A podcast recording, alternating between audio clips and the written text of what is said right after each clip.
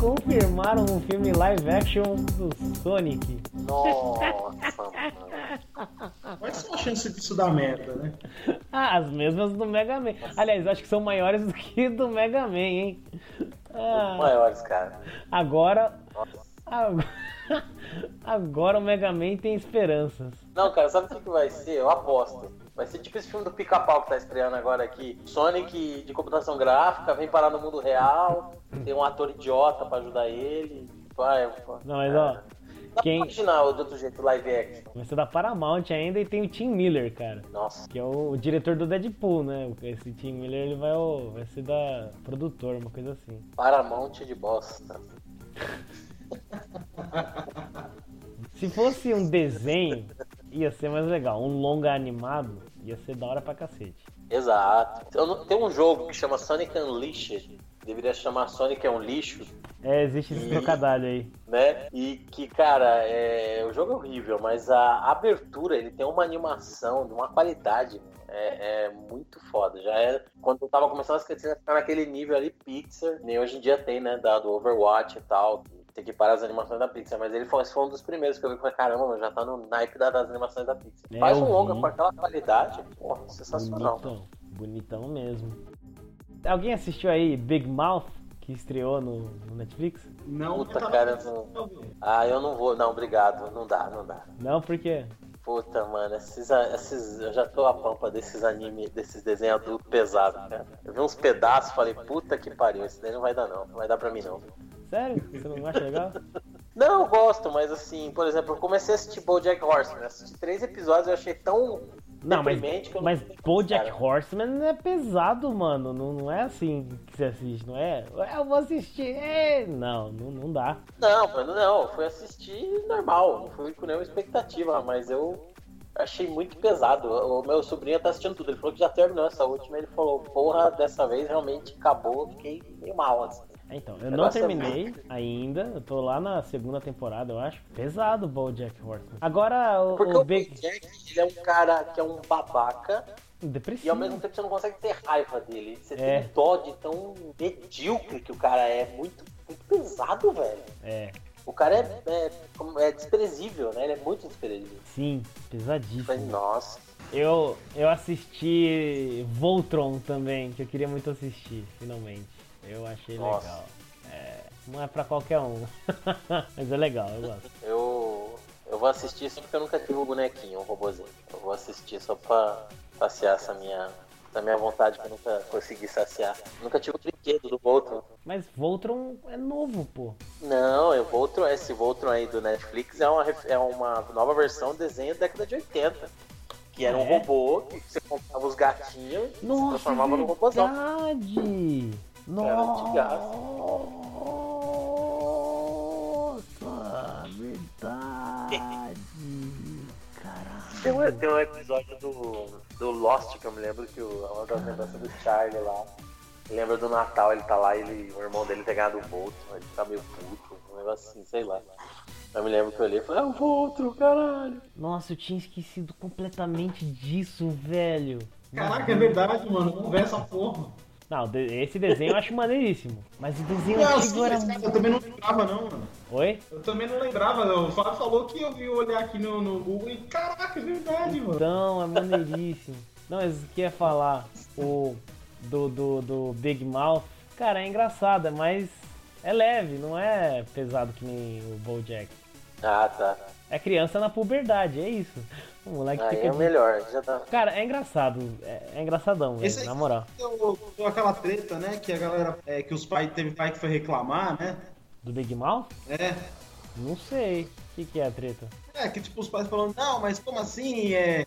Que parece que tem, que tem um pai que fala que, que não tem problema, que, que o filho. No desenho, né? Que o filho vai lá e. e, Ah! tipo, tem em casa, né?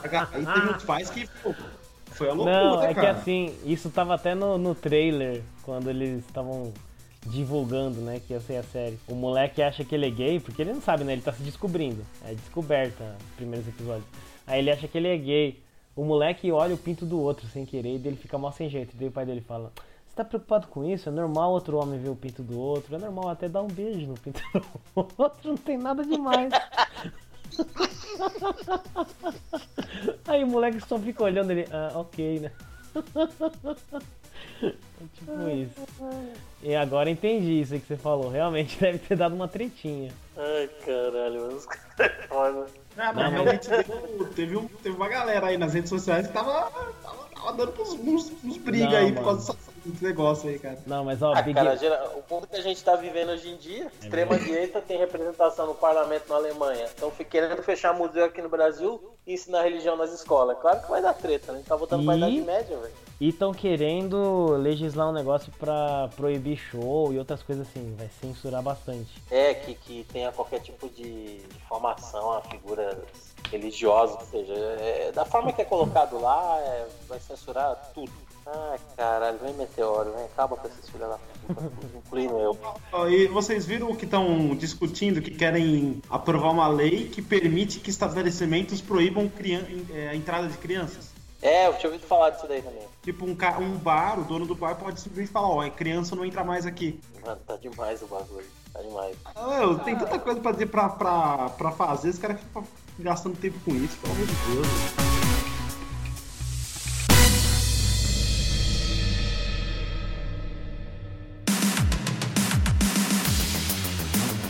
Sejam bem-vindos a mais um One Up Podcast. Eu sou o Jack e Excelsior! Essa foi boa.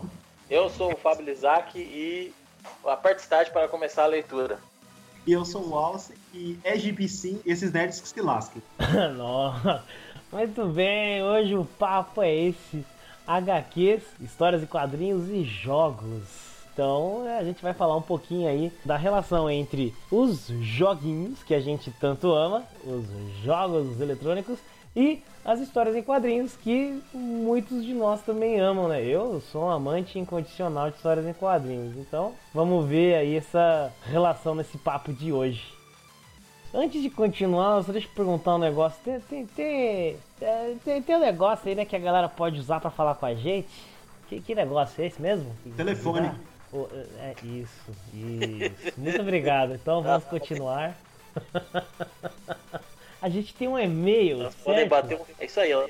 Nós podem bater um fio pro bingo através do e-mail do anamp, gmail.com, além de nos ouvir e assinar nosso feed no Spreaker, né? E participar das lives no chat no spreaker.com barra show barra 1 tracinho up. Então é isso aí. Nessa primeira parte, nesse primeiro bloco do nossa, nosso papo de hoje, a gente vai falar um pouquinho da origem das HQs, na evolução, as características das HQs. Então assim, ó, só para começo de conversa mesmo, as histórias em quadrinhos, elas são simplesmente um meio de narrar histórias por meio de sequências de desenhos ou figuras, geralmente com balões de fala para explicar o contexto do que está acontecendo. Ah, e assim, muitas pessoas associam né, o começo das HQs com as pinturas rupestres da Idade das Cavernas, mas assim. Eu acho que não é bem por aí o caminho. Vamos pular para 1895, que é aí quando as histórias em quadrinhos realmente surgiram, né? Com aquele norte-americano chamado Richard Uco, Outco, eu não sei como é que é o nome dele, como é que fala. Perdão aí para quem souber, mas ele criou uma tira chamada Yellow Kid, que apareceu em jornais sensacionalistas lá de Nova York. Assim surgiu a história em quadrinhos. Aí depois disso, os quadrinhos começaram a ser amplamente difundidos né, em jornais, revistas. Aí eles acabaram, muitos dizem né, que eles se tornaram talvez o maior e mais influente campo iconográfico da história. Talvez hoje ele tenha perdido um pouco pro campo do cinema, né? Dadas as devidas proporções e diferenças aí. Mas vários personagens icônicos surgiram, né? Os gêneros diferentes dos quadrinhos surgiram. Aí a gente teve vários roteiristas e desenhistas que viraram verdadeiros superstars, né? O Stan Lee, Jack Kirby, né? O Bob Kane, Grant Morrison, Alan Moore, Alex Ross e por aí vai, né? Tem um monte.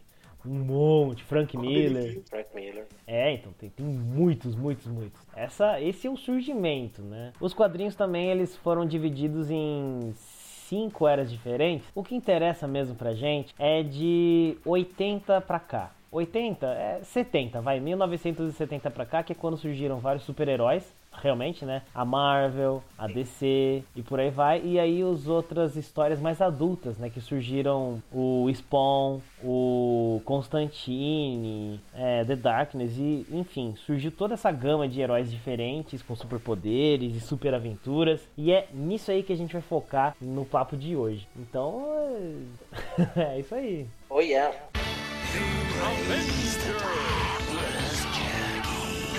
Beleza, a gente tem o surgimento disso, né? O boom das histórias em quadrinhos, dos heróis, das aventuras, dos gêneros. Mas quais são as características? Quais são as coisas que a gente consegue identificar como as histórias em quadrinhos, os comics, como também são conhecidos? Tá, vamos lá. Segundo algumas pesquisas que eu fiz, algo que era muito, muito forte logo no começo das HQs e até hoje era o uso muito mais significativo das onomatopeias do que eram, no, por exemplo, nos mangás, né? Os mangás, eles, eles usavam, mas não usavam tanto quanto as HQs eh, ocidentais usavam, principalmente as americanas. Então isso aí passou a ser uma característica muito forte da HQ, da história em quadrinho, né? Diferente do mangá. E aquele traço, vamos dizer assim, mais. As figuras eram muito mais exageradas, fisicamente, anatomicamente, por conta de toda aquela base que, que agora o rapaz, eu esqueci o nome, que criou o Superman, trouxe, que era baseado. No... Isso, que era baseado no Strongest Guys, que era aqueles caras super fortes que ficavam fazendo apresentações carregando peso. E aí o que aconteceu? Saiu disso o Superman e carregou isso, meu, até hoje, até hoje você tem HQs com personagens com foco, né, naquela anatomia é, super maromba, super forte, vem monstro. E então aí acabou sendo um traço das HQs que hoje tá começando a perder um pouquinho, mas ainda, ainda é forte. Ainda tem, tem muita HQ que sai com aquele exagero, né? Rob Liefeld até concorda comigo. É, esse, esse lance que o, que o Wallace tá falando é, é interessante que distou assim, bastante do mangá que a gente tá falando, porque depois de um tempo, o mangá pega coisa emprestada dos quadrinhos, os quadrinhos pegam coisa emprestada do mangá, né? Porque o mangá, o pai do mangá é o Osamu Tezuka criador do Astro Boy, de mais um monte de personagem. Ele fazia um zoião personagens. E aí todos os outros mangaka que vieram depois começaram a fazer zoião também nos personagens que eles achavam que era uma forma de mostrar a expressão melhor. Só que ele fez o olho grande nos personagens inspirado no Gato Félix, que é um personagem americano que já existia. Então ele já começou emprestando dos americanos e fez o estilo japonês, criou o próprio estilo, e depois de um tempo, na década de 90, teve muitos quadrinhos, muitos é, quadrinistas é, como Joey Madureira, caras que vieram inspirados um pouco no Jim Lee. Eu sei que a gente tá dando um puta salto aqui, né? Eu tô, já tô pulando. Mas enfim, eles se inspiraram muito no, no exagero do mangá. Né? Então virou um intercâmbio aí que hoje em dia tem bastante coisa que é até difícil você identificar quem trouxe primeiro, né? Quem se é, se é do que tem no mangá, mas é dos quadrinhos, que é dos quadrinhos que tem no mangá. Cada vez mais, eu acho que hoje, é que hoje eu parei de ler muito essas edições mensais, mas eu vi claramente, né, quando era um traço caracteristicamente ocidental e daí eles emprestando um monte de coisa, como por exemplo os olhos, né? Os olhos nos, no, nos quadrinhos ocidentais acabaram ficando maiores, porque porque, sei lá, eles Sim. acreditaram que dava uma maior expressividade, né? Eu acredito que seja por isso. Mas você vê claramente a influência oriental no, nos quadrinhos ocidentais. Os únicos que são imutáveis, na minha opinião, e eles se mantêm com o seu próprio estilo, são os europeus. E eu sou fãzaço, mas assim, não vem ao caso ficar falando do, só dos quadrinhos aqui. A gente tem que falar dos jogos. Então essas são as características, certo?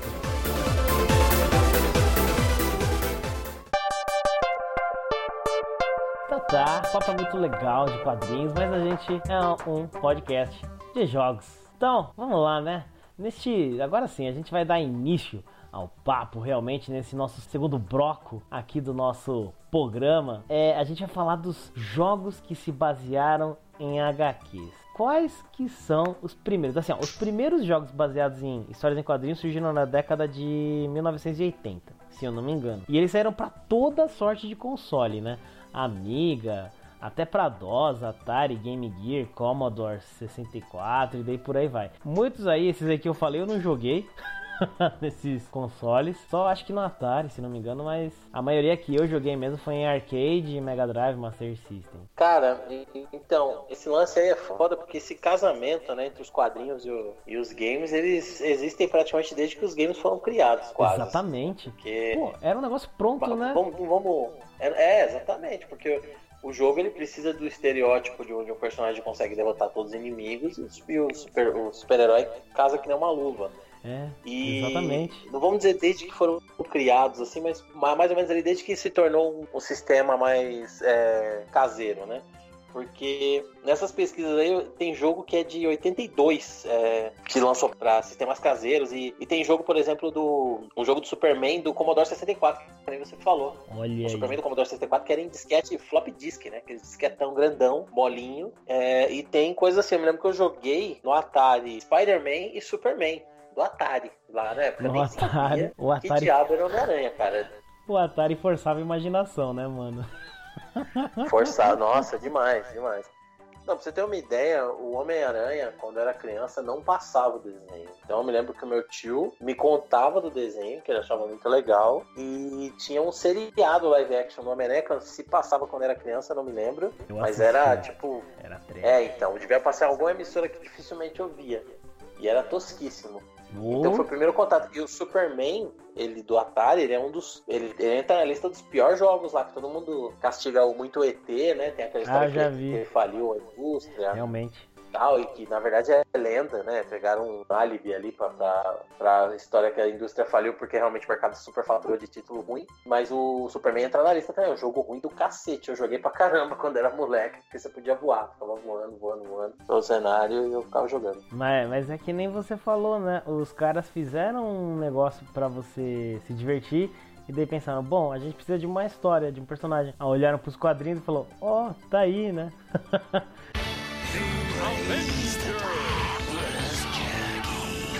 Bom, mas assim, um dos primeiros jogos baseados em quadrinhos que eu lembro, que eu joguei muito, é um que acho que vocês dois jogaram bastante também. É Cadillacs e Dinossauros.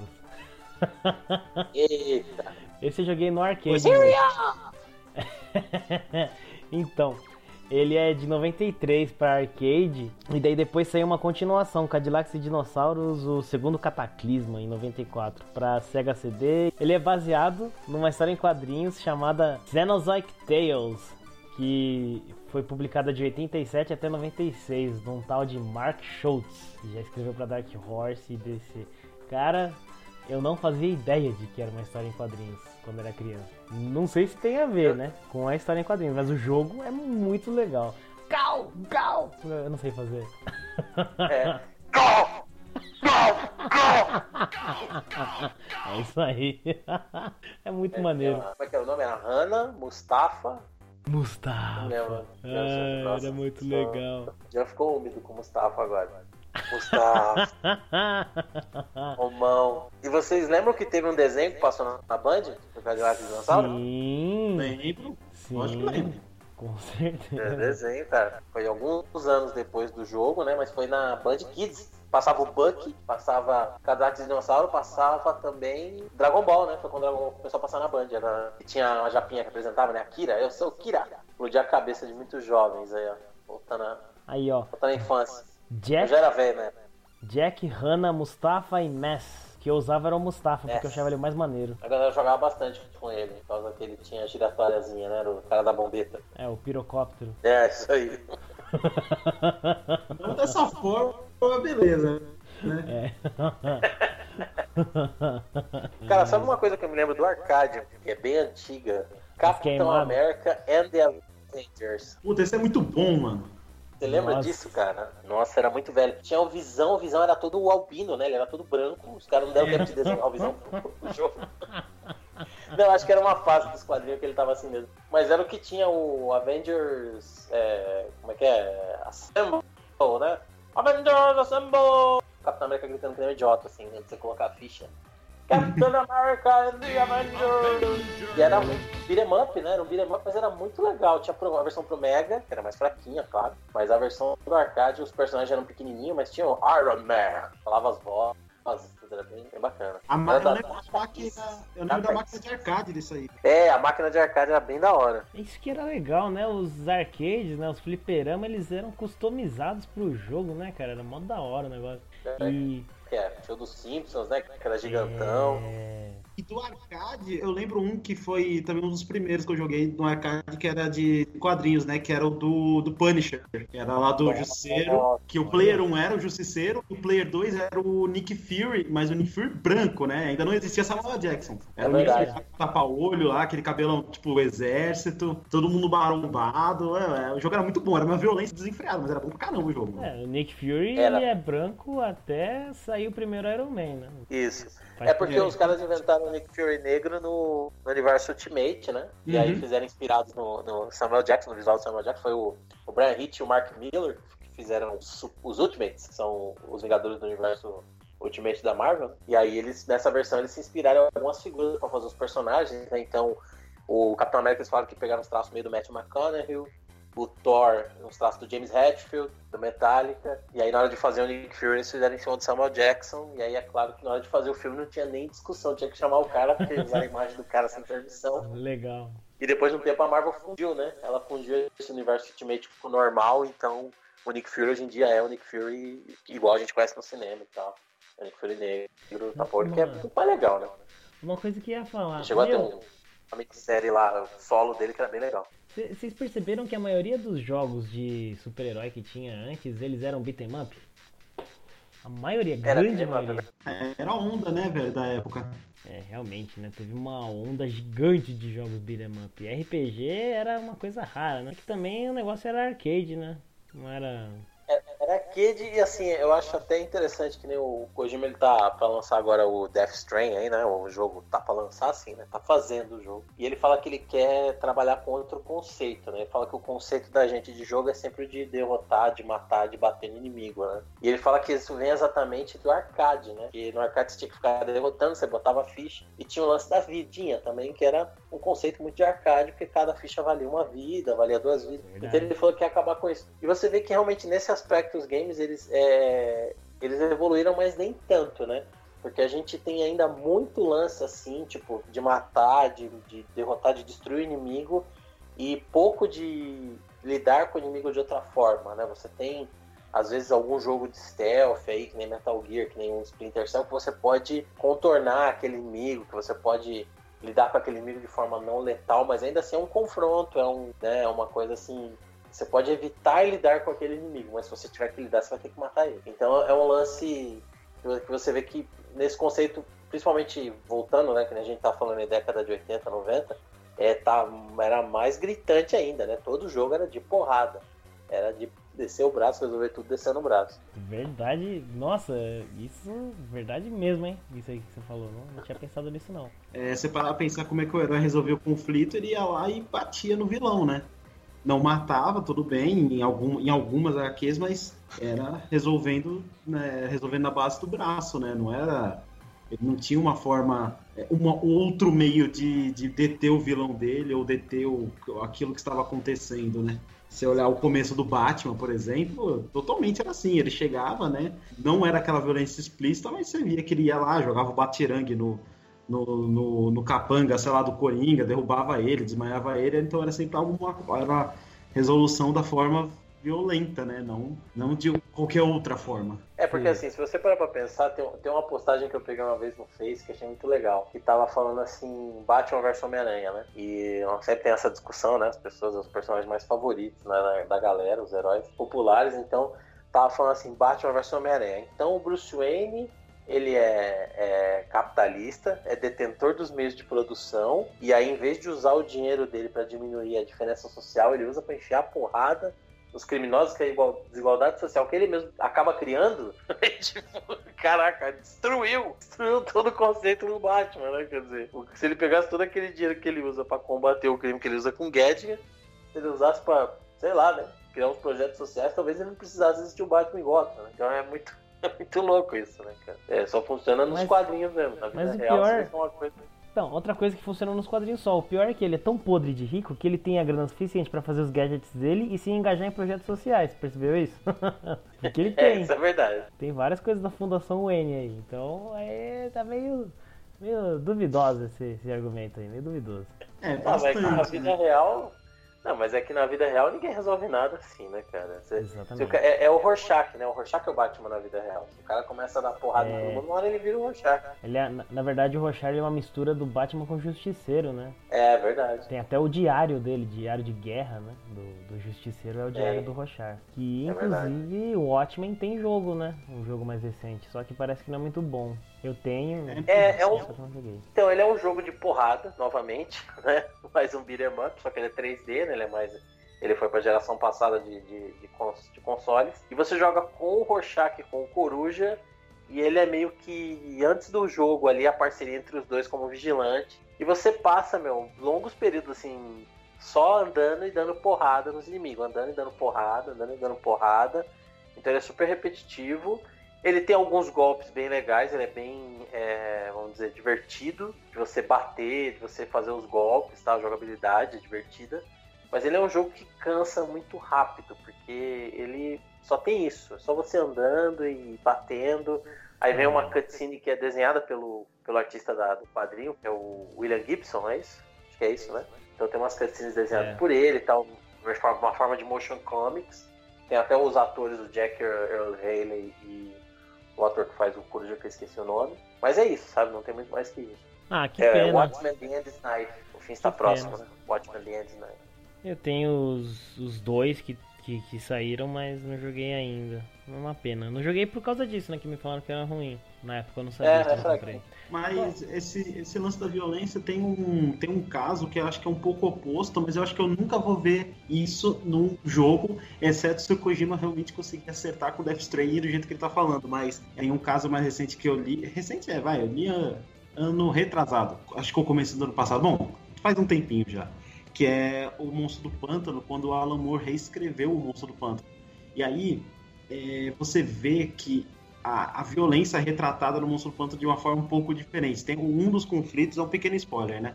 Um dos conflitos dele é um inimigo que pode acabar com o oxigênio inteiro na Terra, porque ele acha que as pessoas estão destruindo as plantas. Mas de fato Caralho, isso o cara é narigudo, hein? O cara é narigudo, caralho. Então, aí, tipo, o, o cara ele vai, ele vai fazer isso, e aí o monstro do pântano não resolve a briga, não resolve aquilo na violência. Ele simplesmente tem um, tem, é, é um monte de quadrinho atrás do outro com textos enormes, assim, um balão de quadrinho que é metade de cada quadro, né? É, dele explicando do porquê isso não é, não é viável para todo o mundo e todas as espécies que existem no mundo. Então, ele simplesmente resolveu a situação explicando do ca pro cara que a ideia dele era burra.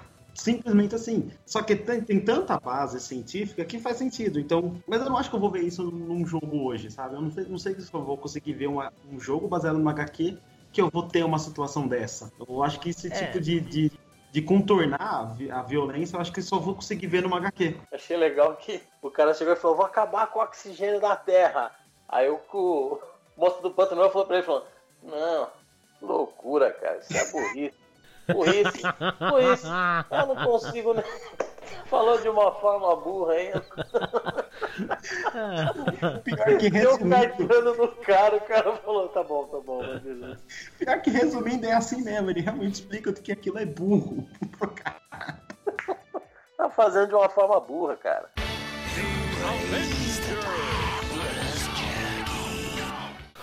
Cara. Não, mas ó, isso daí que você falou aqui, eu só pra falar um adendo. O Monstro do Pântano, eu comecei colecionando Marvel, né? Eu comecei colecionando X-Men e eu tinha um camarada que ele foi, é é meu amigo até hoje, mais de 20 anos de amizade, hein? Ele foi meu mentor, assim, né, da Marvel, porque ele já colecionava X-Men, que ele herdou a coleção do tio dele. Mas ele é um cara, aquele cara que é fã de um bagulho só. Então, assim, o negócio dele, ele gosta de videogame, mas é Playstation, ele gosta de quadrinho, mas é Marvel, sabe? Ele procura ler a respeito de outras editoras e tal. Então eu falava pra ele, pô, mas e o Batman? E a DC? Ele, ah, é mó chato, é mó besta, eu não gosto, não sei o quê. Até que um dia eu decidi eu mesmo ir ver por conta própria, porque os quadrinhos estavam chegando naquela fase da década de 90 que era uma, foi uma crise que deu tava tudo ruim, né? Não tava vendendo pouco, as histórias não estavam legais. E aí eu comecei a descobrir a DC no sebo. E o primeiro gibi que eu comprei da DC foi o Monstro do Pântano número 1, um, que era tipo a primeira edição solo do Monstro do Pântano aqui no Brasil, da Abril. É uma, é uma capa que é rosa, acho que é. E ele tá tipo num redemoinho, como se estivessem dando descarga nele, assim.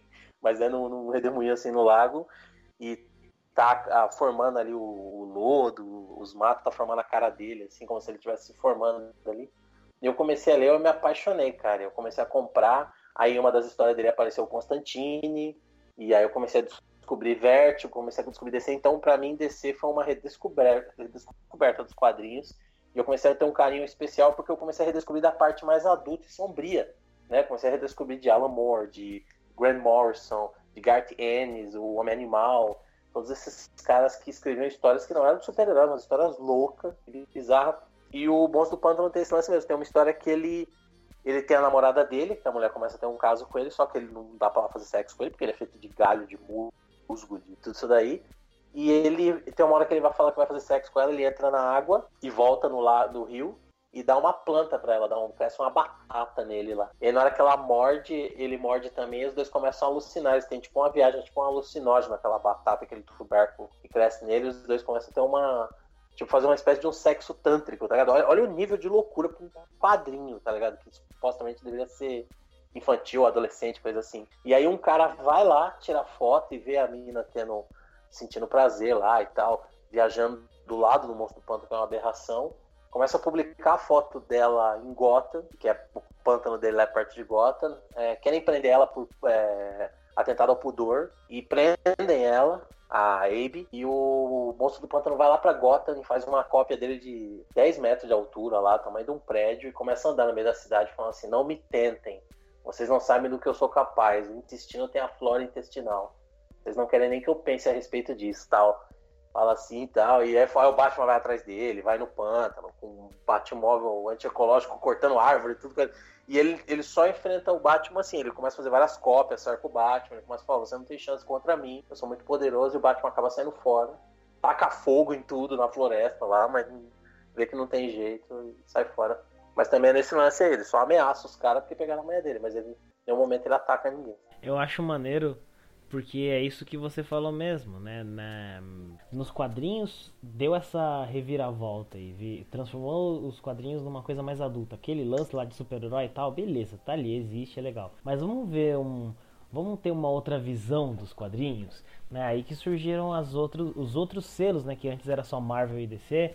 Aí veio Vertigo, Top Cow, Dark Horse, com os quadrinhos mais diferentes, né? E daí foram surgindo histórias diferentes com inimigos diferentes. Um de um jogo que eu, que eu vou falar agora, por exemplo, Fantasma 2040. Esse daí é de 95, que era para Super Nintendo, Mega Drive e Game Gear. Ele é baseado num desenho de 94, é, de 94, que é baseado numa HQ de 36 do Lee Falk, o Fantasma.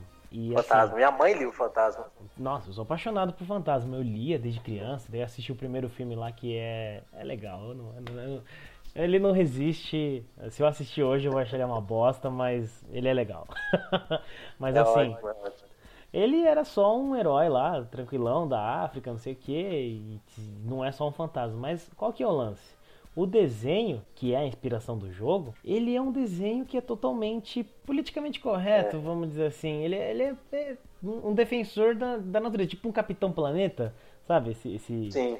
Não é que ele é exatamente isso, mas é que assim, esse fantasma ele vê uma sociedade totalmente corrupta e é, corrompida pela, pela tecnologia e daí ele vai combater isso no desenho e no, no, no jogo. Né? Então é, é isso que é maneiro de você ver, como que as coisas mudam, né? E esse jogo é legal, porque assim, ele é meio Metroidvania. Eu joguei ele bastante, eu, eu não. eu era muito pequeno quando eu joguei. Então eu não Eu joguei no fazer... Mega. É, eu joguei no. Putz, eu acho que eu joguei no Mega, hein? Eu não, não tenho certeza agora. Mas assim, uma coisa legal, cara. Você pode tomar decisões que vão afetar o que vai acontecer no jogo e vai afetar o final do jogo também. E pelo que eu vi, ele tem 20 finais diferentes. Uma coisa que eu não esperava. Então, eu não esperava isso de um jogo desse, sabe? Mas assim, olha que da hora, né? É, esse jogo, pelo menos, óbvio, né? É um Metroidvania com um elemento de ação que você basicamente tem que matar os inimigos, mas tem a história do jogo lá.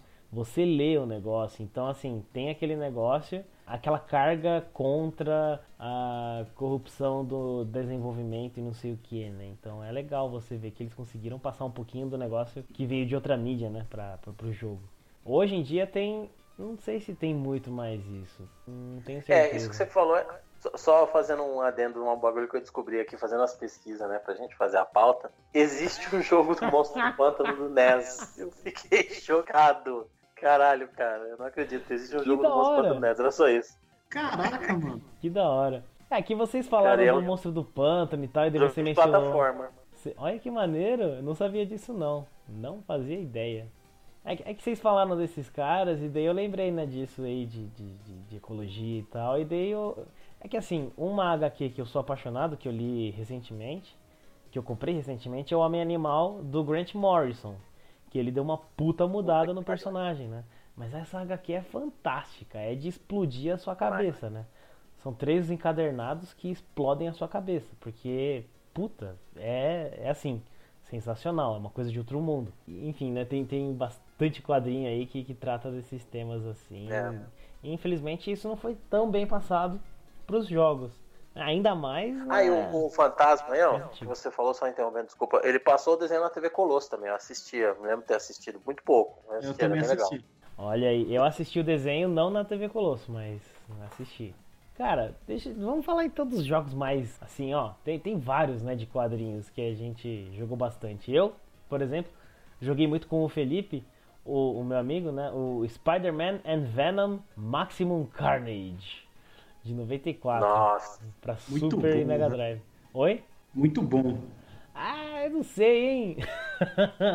Ah, Não cara, sei. eu acho que assim, se foi divertido, então Assim, acho não. que foi bom. Eu me diverti, mas é porque eu gostava muito desses três personagens, né? Ele é até baseado numa HQ com esse mesmo nome de 93.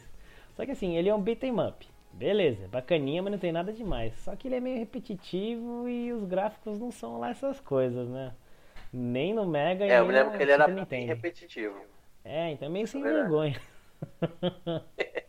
Principalmente o 2, lembra que teve um 2? O 2 gráfico era pior? É, não, o 2 eu não cheguei a jogar, mas eu vi que tem o 2 sim. É pior mesmo o gráfico.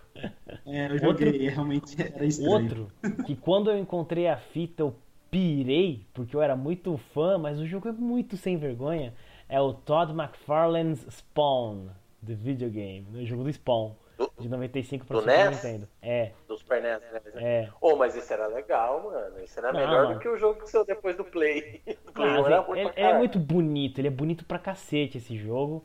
Mas é um beat'em É. up com elemento platformer e é meio sem vergonha, cara. É difícil pra cacete. Pra mim, pelo menos, foi muito difícil esse jogo. É não consegui verdade, chegar é muito verdade. longe, não. Eu não conseguia matar o, o anti-spawn. Eu nunca cheguei É porque, disso. ó, esse- esses dois jogos eles vieram na esteira de sucesso de outros jogos, né? O Máximo Carnage ele veio na esteira de sucesso do Death and Return of Superman. Lembra desse? Muito Hum. Era da morte. Esse Famosíssimo. era muito da hora. A morte e o retorno do Superman, você, lutava. Cada fase você controlava o Superman e tal. E esse era bem, esse era bem foda mesmo, esse era bem original. Só que os, os vilões eram um pouquinho. é, que nem os caras chamam bullet sponge, né? Aqueles jogos de tiro que você atira, atira, atira e o inimigo não morre. Eles eram porrada sponge, né? Porque você descia o braço, descia o braço e tinha hora que demorava pra passar trecho, porque, nossa, os inimigos demoravam pra, pra, pra cair. E aí o Máximo Carnage era, o, era a resposta da Marvel, né? Não era o jogo da Marvel na mesma pegada. E o do Spawn, ele veio na aba do Adventures of Batman Robin, que era da Konami, que era inspirado no desenho da TV lá, o desenho fodão, Batman The Sei. Animated Series. E aí o- ia- decidiram fazer o do Spawn na mesma pegada, né?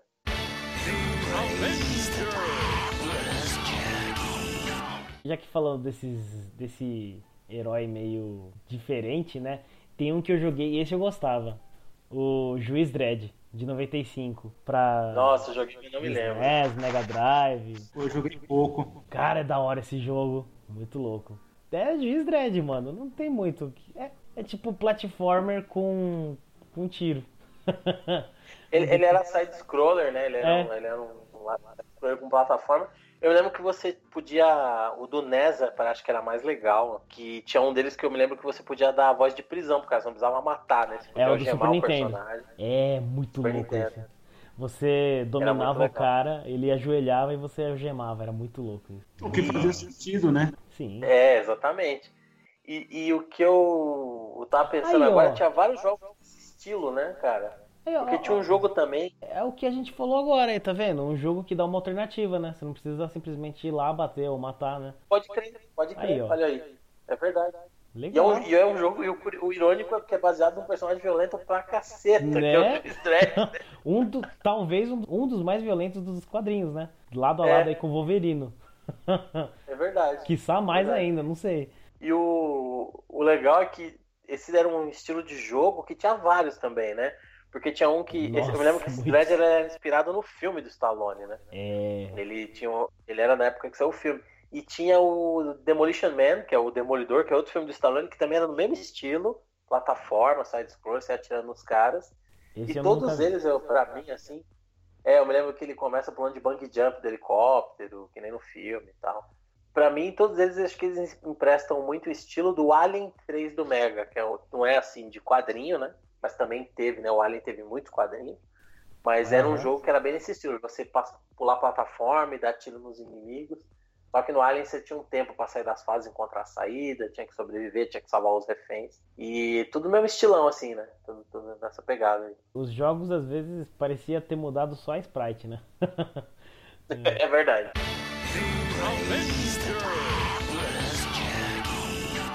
Tem vários jogos das Tartarugas Ninja, né? Que eu acho muito bons. Aquele do arcade É que saiu.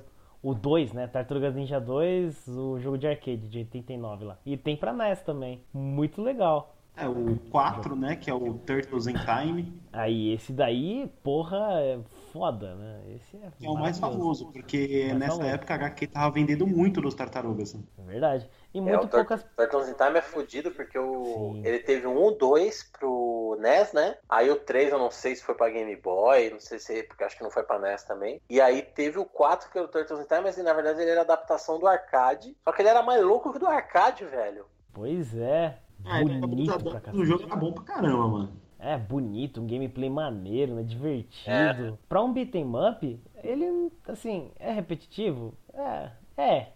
Mas é e não é, né? Porque os inimigos, eles mudam bastante, né? De fase pra fase. É muito Ele era.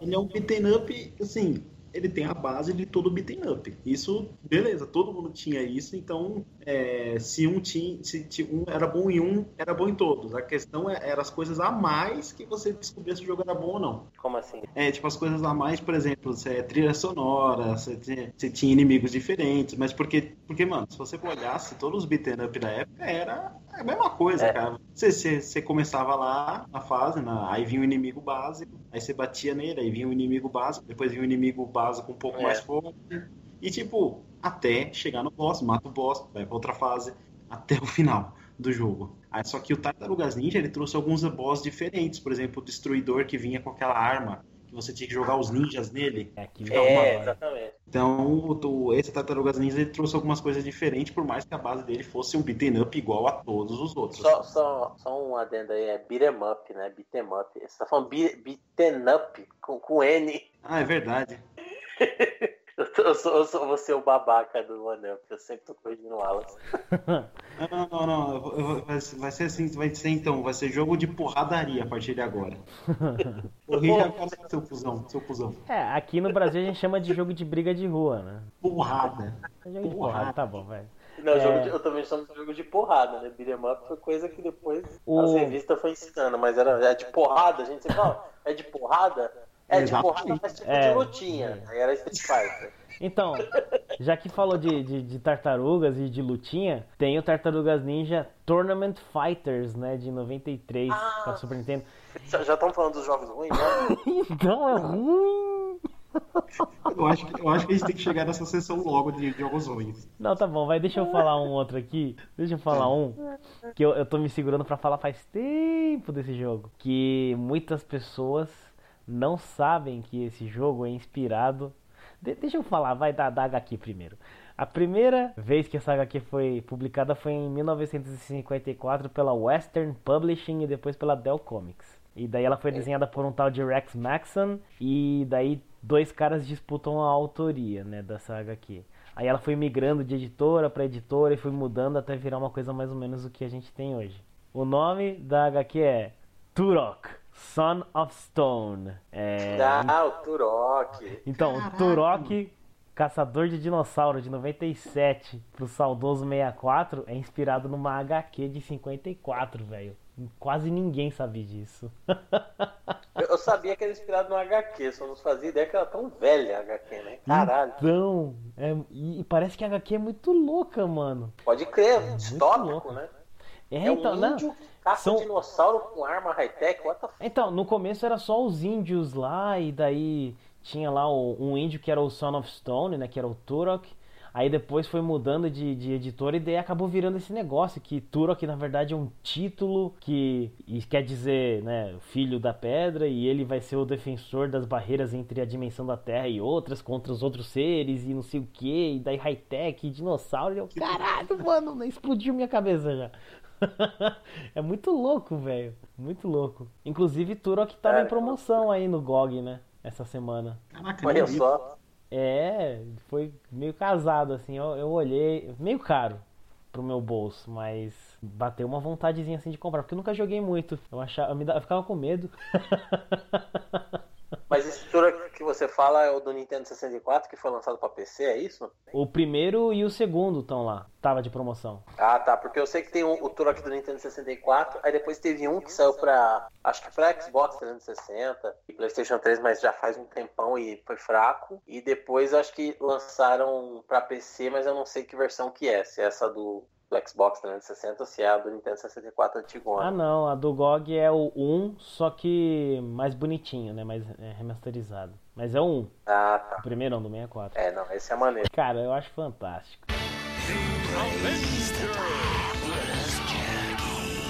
Ah, você falou isso, eu, eu, eu me lembrei de uma coisa também, curiosidade, de um negócio que pesquisando eu fiquei chocada. Descobri que era baseado em história em quadrinho. Vocês conhecem um jogo do Mega chamado Shakan The Forever Man? Nossa, como é que escreve Não, isso? É Shakan, é C-H-A-K-E-A-N.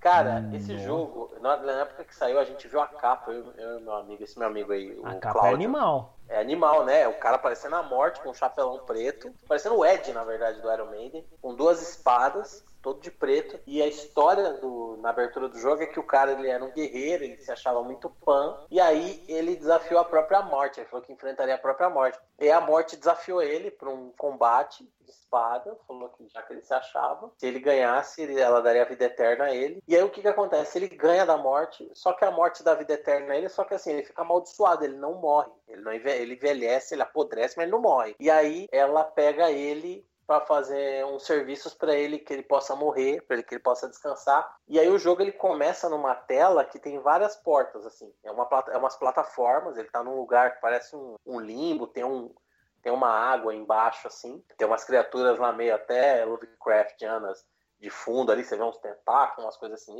É bem Lovecraft a pegada. E aí cada porta te leva para uma dimensão. Então na hora que você entra na porta, aparece uma tela, a cara de um monstro e um texto bem no estilo Lovecraft, falando ah, das profundezas, ele caminhou, não sei o que lá.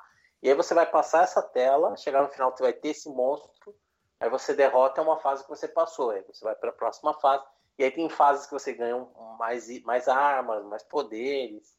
E era difícil pra caralho, e ele era um, um jogo que tinha um esquema que era bem inédito assim pra época, que era o que você tinha, era imortal, né? Então, como ele o, é o Forever Man, você morria na fase, você voltava para essa tela, para esse hub aí, né, de fase onde você seleciona. Então você podia tentar quantas vezes você queria. Ele era que bem animal. difícil, mas pelo menos você morria. Cara, esse jogo era bem legal e o Cláudio, esse meu camarada, ele foi longe pra caramba, mas não conseguiu salvar. E eu não conseguia passar duas fases no máximo, assim me enchia o saco e eu desistia, mas era bem interessante. Legal mesmo. E tem e, é baseado, e eu falei, é, não, eu falei nele porque eu descobri fazendo essa pesquisa, era um jogo que a gente sempre gostava e é, um, é exclusivo da Sega, mais uma franquia da Sega aí que a Sega não se importa, deixa lá morrer no limbo, né? Chacan tá preso literalmente no limbo lá até hoje. E é baseado numa história em quadrinho, cara. Caraca, mano, e, é muito da hora. A SEGA A premissa podia, é né? muito legal, né? A ideia, né? Trazer isso aí de volta. É que a, Bom, é que a SEGA agora é uma third party, né? Eles só fazem. Mas, é verdade. mas sei lá, é, podia, né? Alguém lá falasse, ó, o que eu achei aqui no nosso arquivo morto. que não é morto. tá aqui. É, já que é forever, né? É- É, se os caras têm tempo de fazer jogo ruim, né? E fazem pra caralho, por que não trazer um negócio da hora? Fiquei com muita vontade de jogar esse jogo. Acho que eu vou jogar, hein? Vou pegar e jogar. Cara, joga, se conseguir passar alguma coisa, você me fala, que é difícil. ah, então acho que eu não vou jogar não, hein? Já, jogo difícil já basta o que eu tenho aqui pra zerar. Ah, legal.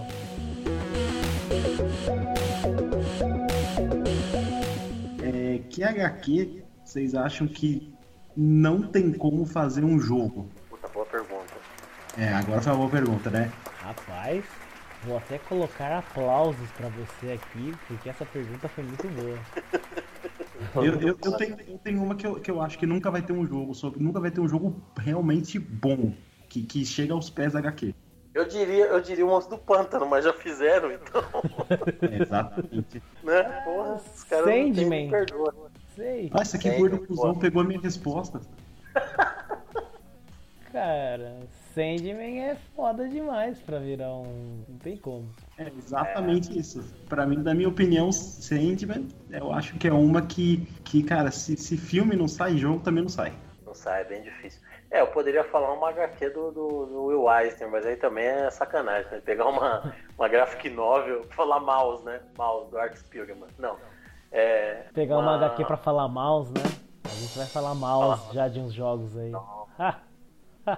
Ai, ai, ai. Cara, você sabe que essa pergunta do Wallace é interessante, porque assim, eu do nada, né, eu trouxe esse tema aí que eu nem eu esperava que eu ia trazer de é, você, o jogo sempre tá confrontando os inimigos baseado na violência, matando. E talvez é, essas HQs que a gente olha e fala, porra, isso não tem como fazer um jogo, talvez seja uma oportunidade de fazer um jogo diferente, né? Com, com uma pegada diferente aí, tipo, sei lá, um jogo indie, tipo Papers, Please, que é um jogo que você trabalha num, num guichê, né, cara? É, é muito doido isso, né? Então, de repente, é uma, é uma oportunidade. Agora, eu não sei, se tem jogos que se fizessem, tem, é, tem HQs que se fosse feito um jogo, ia realmente deturpar tudo aquilo, né? Tem Eu uma... acho que pegando uma, pegando uma assim que é de- não é não é nenhuma nenhum quadrinho indie, não é nenhum, nenhum negócio diferentão, mas é de super-herói, que eu acho que se tentar transformar numa HQ virar uma porcaria, é o Reino do Amanhã. Concordo. Eu acho que o Reino do Amanhã é uma história incrível e não tem nem como você Verdade. botar um protagonista, você botar um, um- uma mecânica de jogo ali, né? Eu- minha opinião, eu acho que é bem estranho. Tem uma HQ que eu li recentemente, que, olha só, é do Grant Morrison, que ele reescreveu, né? Kid Eternidade. É uma releitura De dele. Acho que eu já li. Cara, é bem brisado, assim, eu acho, achei fantástico, muito louco, mas eu, essa eu acho que, é, não sei, ainda dá, vai ser difícil de, de transformar em jogo. É, Sandman ainda é, o Reino da Manhã também é outra que... É, então, Uma boa você pergunta. comentou É, então, como você comentou o Sandman, eu vou então comentar é, Batman Asilo Arkham. Eu acho que não tem como, porque se fizer, Pera, muito, muito, mas muito provavelmente não vai ficar bom. Você É. conta ou eu conto, ô Jean? Ah, tem, é o que, você acha? Não sei. Agora, hein? Conta aí, Conta cara. você, cara. Conta você, eu não Ô. quero sei se eu quero fazer isso. Ah, não acredito. Ô, ô Wallace, Ora, é, eu 2009. Não sei como é que eu vou te falar isso. Não, não, mas não, não tô falando do jogo do, do Asilo aqui, eu tô falando da realmente baseado na HQ do jeito que ela é, porra. é, Mas já foi feito, caralho. Foi feito Mas, baseado pô, na isso- HQ. Mas eles só usaram o nome praticamente, porque não, aquilo é muito Não. longe do que ela é, cara. Não, cara, ele, ele, ele é uma adaptação. Ele, o Batman. A história é diferente, mas o Batman tá preso lá. É uma adaptação, ele tá preso. Tem, ah, tem trechos, ah, toda a loucura que conta do Amadeus Arkham lá nos quadrinhos, tem uns easter eggs que você encontra. Exatamente. Que são uma espécie de lá, um desenho do escaravelho. E conta a mesma história, a loucura lá do Amadeus Arkham, que ele fritou o cara que matou a mulher dele. ele vai narrando isso ao longo do jogo. É. E que você saca no final, que, pra quem não leu HQ, que o Amadeus Arkham era um louco do caralho também, que fundou aquela merda. Assim, não, ele, é, ele era piradaço, mas, cara, eu não, eu não consigo ver aquilo como uma adaptação realmente boa, assim. Ah, não, tudo bem, você pode até não, não achar boa, mas é adaptação, cara. É, tá, mas tá talvez, lá, tipo, se, talvez alguma parada como se fosse tipo um Layers of Fear, eu acho que ele entraria muito mais no que, no que a HQ realmente é, entendeu? É, Sei. eu sei, mas eu acho que o Arkham. Bom, Se tratando de um jogo, né? Que, que foi adaptado, baseado na história em quadrinho, que virou uma franquia, esse exemplo aí, acho que é bom você pegar outro, cara. Eu concordo. Inclusive, se você for levar isso em consideração, tem aque- até aquela nova série de jogos do Batman, né? Que é no estilo Telltale. Que eu acho Exato. que também daria pra fazer isso aí que você quer. Mas assim, existe já um jogo dessa HQ. Não é exatamente aquilo, mas existe. o É, exatamente. The- Não, eu O entendo, monstro entendo do pântano. dizer. O monstro É, do pântano. O jogo não deve ser que nem aqui. Eu não, não vejo como É, seria que nem senão HQ. falaríamos mas- do pântano, exatamente. é. É, É, porque realmente eu nunca levei ele em consideração como, como base em cima do Asilo Arca. mas tá lá. É. É, não, inclusive, é que assim, eles fizeram um misto do. eles fizeram um misto do Asilo Arkham com o. aquele feeling do, do desenho, né? Do, do, do Paul Dini e tal. Pra não deixar algo tão dark, sombrio, porque precisava ser um jogo. Então precisava ter a parte de ação, de enfrentar os inimigos e tal. Tem uma ainda. Aquele, aquela referência à, à jornada, à loucura que o Batman faz, que o Batman tá preso lá dentro com os inimigos e tudo isso é uma referência. E, e tem os, os easter eggs lá que você vai fazendo os puzzles do Charada e também vai descobrindo a história do Amadeus Arkham. Mas é, mas é inspirado diretamente na, na história em quadrinho mesmo. É, eu, acho que, eu acho que ele pega muito mais o do longo Dia das Bruxas. Muito mais, tipo, tenta misturar com ele. É, Talvez. mas eu. Por causa que ele Pode sai pra ir pro, pra cidade, né? Porque aí depois eles, eles esqueceram o asilo. Mas, mas acho que foi por causa disso. Sabe uma que não sairia também? O A Última Caçada de Craven, eu acho. A última caçada de per... É, aliás, você deu um exemplo aí interessante, que são os jogos da Telltale. Não sei se vale a pena já falar agora, se a gente já tá na terceira parte. Não, não sei, Wallace. É que eu sei qual que você quer falar. Quais você quer falar. Mas, Wallace, você quer falar outra HQ ou você quer deixar por isso mesmo? Cara, eu não terminei ela, mas eu acho que Preacher não daria um bom jogo. Ah, não dá, também concordo. Realmente. Preacher, agora que eu, eu, na verdade eu lembrei agora porque eu olhei aqui do lado da HQ do Sandman, eu lembrei Vertigo, ah, Preacher. Preacher eu terminei, eu li tudo, eu não me lembro direito, faz muito tempo. Mas realmente, eu tô acompanhando a série, né? A série tá bem legal, mas é uma loucura. Não, não, não tem como não. Assim, um jogo, um jogo realmente de, de sucesso, né? Lógico, né? É, porque uma coisa que eu queria falar é o seguinte: é, na hora que eu falei do Reino da Manhã, eu pensei na sequência. Se a gente falar de Telltale, aí o assunto é outro, né? porque os caras pegam aquela fórmula deles, faz que nem a Marvel, joga a fórmulazinha mágica em cima, faz jogo de qualquer coisa. Então, aí aí dá pra fazer de Reino do Amanhã, de Preacher, de tudo, porque é um, é um jogo, é um diálogo interativo, né? Um HQ interativo. Tem um Quick Time Event ou outro aqui lá, e no geral é diálogo e é uma história, você faz escolhas, os diálogos já era.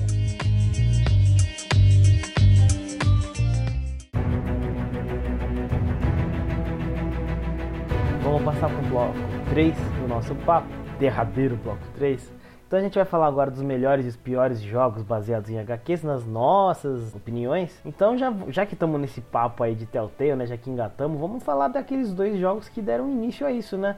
O The Walking Dead o Wolf Among Us, que eu acho que todo mundo concorda que são ótimas adaptações, né? São ótimos jogos, são maravilhosos e, por favor, Fábio, continua aí com esse seu raciocínio que tá, é isso mesmo, é por isso que deu certo o negócio, cara. Não, assim, eu acho que eu não consigo me decidir, assim como muita gente se ama ou odeia esses jogos da Telltale, porque É, realmente. eles são assim, né? É, é foda, né, cara? Porque começou como um negócio super indie. Eu, eu joguei os jogos da Telltale antes deles explodirem. Eles fizeram um adventure do Bonnie. Você conhece o Bonnie do Jeff Smith? Que é aquele quadrinho que o cara, o personagem ele parece o Snup, assim, né? Ele é um personagemzinho, parece um personagem de cartoon. E é uma história em quadrinho muito foda, tem referência a Tolkien. Porque o Bonnie ele vem da Bonneville, né? Da Bonelândia, onde os bichinhos é tudo daquele jeito, parecendo cartunesco. Ele vai parar num mundo de mais ou menos de, de high fantasy, assim, né? De é, Sword and Sorcery mesmo, de magia tal, D&D. E ele vai com esses personagens de cartão nesse mundo de magia, ele vai parar numa vila e tem todo um segredo na história. Só que o ritmo visual do, do quadrinho é muito legal, da, do humor, é um quadrinho leve, tem mistério, tem aventura, você fica curioso, você fica, caramba, qual que é o mistério dessa parada? É, ele consegue ter uma atenção e consegue ser leve também. Mas assim, é, ele virou é, um adventure pela Telltale. Na época eu fiquei maluco porque eu queria jogar. E os caras só vendiam pelo site deles. Falavam, você pode mandar um cheque. Ou você pode. Na época quase ninguém tinha comprado coisa por cartão de crédito online e não aceitavam cartão de crédito que fosse nacional. Então não tinha como comprar, né? Então eu joguei tudo isso é desculpa porque eu para falar que eu joguei o pirata mesmo. E aí eles fizeram só dois episódios, não vingou do Bonneville, era era era do Bonnie, né? Um era fora de Bonneville, e o outro era a Grande Corrida das Vacas, que é o nome dos fascículos mesmo do Bonnie, não vingou, infelizmente. Mas eu gostei da ideia. Aí alguns anos depois eles foram ressuscitando os adventures da LucasArts ali, o Monkey Island, Sam Max, e fizeram um do De Volta para o Futuro, e aí estouraram mesmo com o da, do Walking Dead, né? Inspirado no The Walking Dead, que foi quando eles decidiram tirar bastante os puzzles que tinha nesses adventures mais antigos. Até o De Volta para o Futuro ainda tinha um bocado inspirado nos adventures da década de 80 ali, da, da LucasArts, da década de 90, e decidiram fazer um negócio mais focado no enredo. Então, assim, por isso que eu falei que você jogando qualquer fórmula e é, funciona, e por isso que eu falei que a gente não decide se ama ou se odeia. Por quê? Porque tem hora que parece que tá, chega a ser ofensivo. O cara bota um Quick Time Event e você aperta um botão e o personagem faz tudo e é meio idiota. Você sente que a maior parte do tempo você está escolhendo textos. Mas, em compensação, o enredo é tão bom, cara. E ele é tão envolvente, ele bota pra te fazer umas escolhas morais tão sacana. É um filho da puta entre salvar uma pessoa e, e deixar outra morrer, que acaba se tornando muito envolvente. O diálogo, o enredo. E o gráfico, a forma que é feita do jogo, como os caras são uma empresa índia, eles não têm como fazer um gráfico realista. Então eles fazem aquele estilo cartunesco e funciona, funciona para você uma expressão no personagem mais é, complexa, como dúvida, angústia, ansiedade, medo, insegurança. Então funciona muito bem sem precisar ter um gráfico de The Last of Us, que o, o Joe e a Ellie parecem pessoas de verdade, sabe? Então ele tem muitos é, fatores a, a, favor, legais, interessantes da, da história, mas a compensação tem muitos fatores contra que é a mecânica não evolui. Chega depois de um, alguns jogos, você começa já a ver as escolhas que você fala, eu sei que essa escolha aqui não vai ter muito peso, sabe? Eu tô fazendo uma escolha moral, mas de qualquer forma, aquele personagem ali vai morrer. Se ele não morrer agora, ele morre mais pra frente. Ou mesmo que eu escolha salvar ele, ele vai morrer de outra forma. Então, acaba desgastou um pouco a fórmula, mas por esse lado da narrativa, da trama, ele é muito interessante. Tanto que sempre que sai um jogo da Telltale, tem uma crítica assim ah, Telltale não inova, não sei o que, não sei o que. Aí passa dois, três episódios, o cara tá jogando, Telltale prova que continua com enredos incríveis, terceiro episódio de Batman The Within, é demais, não sei o que. Então, então é mais ou menos isso. Vai sair agora, não, um episódio novo de Batman, né? Então. É, aí, não, e a segunda já, né? Segunda, é segunda, eu acho. temporada que eles chamam, né? Vai ter a Arlequina aí. Parece que o Bane. Não, não sei. É verdade, eu vi, eu vi um thumbnail no YouTube. É assim, na verdade, esse esquema da Telltale também é outra coisa que, assim, é uma pré-venda do jogo, né? Essa é a verdade. Eles falam que a temporada, que você vai você pode comprar por capítulo, você pode pagar o jogo completo e depois você vai recebendo. Na verdade, você está fazendo a, a eles estão fazendo a pré-venda, né? Então vão fazendo o jogo e você vai recebendo o jogo em partes. Esse aqui é o, o modelo de negócio deles e é por isso que é bem é, é um modelo de negócio de sucesso. Pelo menos eles entregam um jogo de qualidade bom, né? Pelo menos. É, tem esses problemas aí que eu falei, mas nesse aspecto que a gente tava falando, inclusive, de não matar, de resolver, Sim. o The Walking Dead ele tenta em muitos pontos fazer isso. E o The Wolf Among Us também, ele tem a trama dele, o lance dele não é tanto de investigação, a escolha, alianças que você faz, né? Tem, é, aí já, tenta... aí já é na, na, história das fábulas mesmo, né? O, o próprio Big B Wolf, ele é isso mesmo, né? Ele é um detetive. Mas tem um outro que, é. você falou disso de matar ou não, tem um que é da Telltale, que é o Tales from the Borderlands. Porra, Borderlands é um jogo de tiro lá, tal, loucura. E o jogo da Telltale, não. assim, tem loucura e tudo, mas é, é diferente pra caramba. E eu acho magnífico também. É foda. Tem até um, um momento lá no, no último capítulo que solta uma lágrima, assim, porque acontece uma parada lá com um personagem que tá desde o primeiro Borderlands que você fica meio, porra, que coisa. Mas é assim, é um jogo diferente. Não tem esse lance de matar. Você é um cara que trabalha numa, na corporação lá. Você é um, um cara de escritório, de oficina. O The Wolf Among Us eu tô jogando e é, é mais ou menos isso que o Fábio falou mesmo. No comecinho dele eu, falo assim, eu falei mesmo, nossa, é, eu não tô fazendo muita coisa, eu não tô jogando muito, mas aí chegou mais ou menos próximo do final do primeiro episódio, eu tava pulando, dando uma pirueta assim, falando, meu Deus, que história louca, que história maluca, que hora, tá ligado? É, eu tava mais ou menos assim, porque realmente os jogos da Telltale, eles têm a, a fórmula mágica que tá sempre lá, e funciona e todo mundo gosta. Então eles vão manter esse negócio pro resto da vida, porque todo mundo curte. Mais É, ou menos realmente. como mais ou menos como algumas HQs que tem hoje em dia aí, viu? Hoje em dia não, já tem um tempo, né, que tem muita HQ que é assim. É verdade. É, a gente pega aí Call of Duty, todos esses jogos que não muda a fórmula Assassin's Creed, que enquanto estiver vendendo não vai mudar a forma. Olha o Assassin's Creed aí, olha. Ele Ih. deu ataque de oportunidade, hein? Essa que não é Mas- apareceu.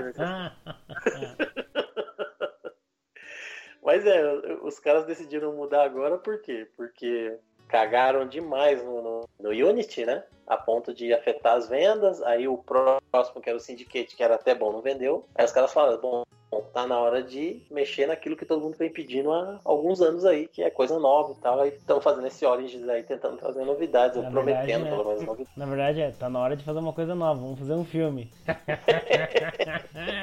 aí sai aquela coisa lá. E aí, Maravilha. não, não, o filme não é bom, não. Vamos, vamos fazer o jogo mesmo, né? Vamos melhorar o jogo que dá mais certo.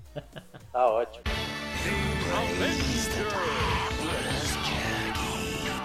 Bom, eu ia falar, né, da série Arkham do Batman antes do, do Wallace ter falado, mas tá aí, né? Uma ótimos jogos, os últimos, né, que teve várias polêmicas aí, mas tem uma outra série que eu gosto muito, que é The Não, o Darkness. último, Oi? o último é foda pra caralho, cara. O último fechou a trilogia, é tipo. É o melhor, assim, de todos. Não, o que eu digo, aquele lance de não funcionar direito aqui ali. Entendeu? Ah, é, não, aquilo foi uma cagada. foi Isso aí. Que daí eles até Verdade, que tiveram verdade. que devolver o dinheiro. Não tô falando em relação É, à foi- história, o jogo. Tô falando do- da funcionalidade do jogo mesmo. Mas assim, um- dois jogos que eu gosto muito, The Darkness 1 e 2. Eu sou fã da história em quadrinhos e o, o jogo eu acho muito da hora, cara. Não é assim tudo isso, mas é divertido pra cacete. E a história é ok. Já jogaram? Eu joguei uma boa parte do primeiro. O dois eu não, não, não tive a chance. Eu joguei o primeiro uma boa parte e até onde eu joguei tava seguindo bem fiel assim os quadrinhos até onde É. eu tinha lido. E aí ele ficou bem difícil porque ele chegou numa parte que ele vai pro inferno. Nossa, tava muito foda, tava sinistro o jogo, mas Tava eu gostei bastante. É, tava tava, tava um inferno. E aí é, não, não cheguei a terminar porque era na época que meu Xbox era PPP2 né? Era, era desbloqueado piratão. Aí eu decidi ficar legalize. E aí, quando eu fiquei legalize, eu joguei a demo do 2. E a demo do 2 é incrível. Realmente, eu já pirei, assim. Então- Jogos que eu ainda pretendo jogar sem salvar. O 2 é muito bom, cara. Ele é muito mais divertido, muito mais legal. O foda assim, ó, spoiler. O final vai te deixar num cliffhanger. Você fica. Ah, Você termina e ele fala, porra, cadê? Cadê a continuação? Né? Porque você precisa da dois? continuação. No 2, é. Ah, não. O jogo é muito bom, vale a pena. Não tô falando isso pra não jogar. Desculpa, não é, a ideia não é desanimar, mas você fica, caralho, eu preciso da continuação.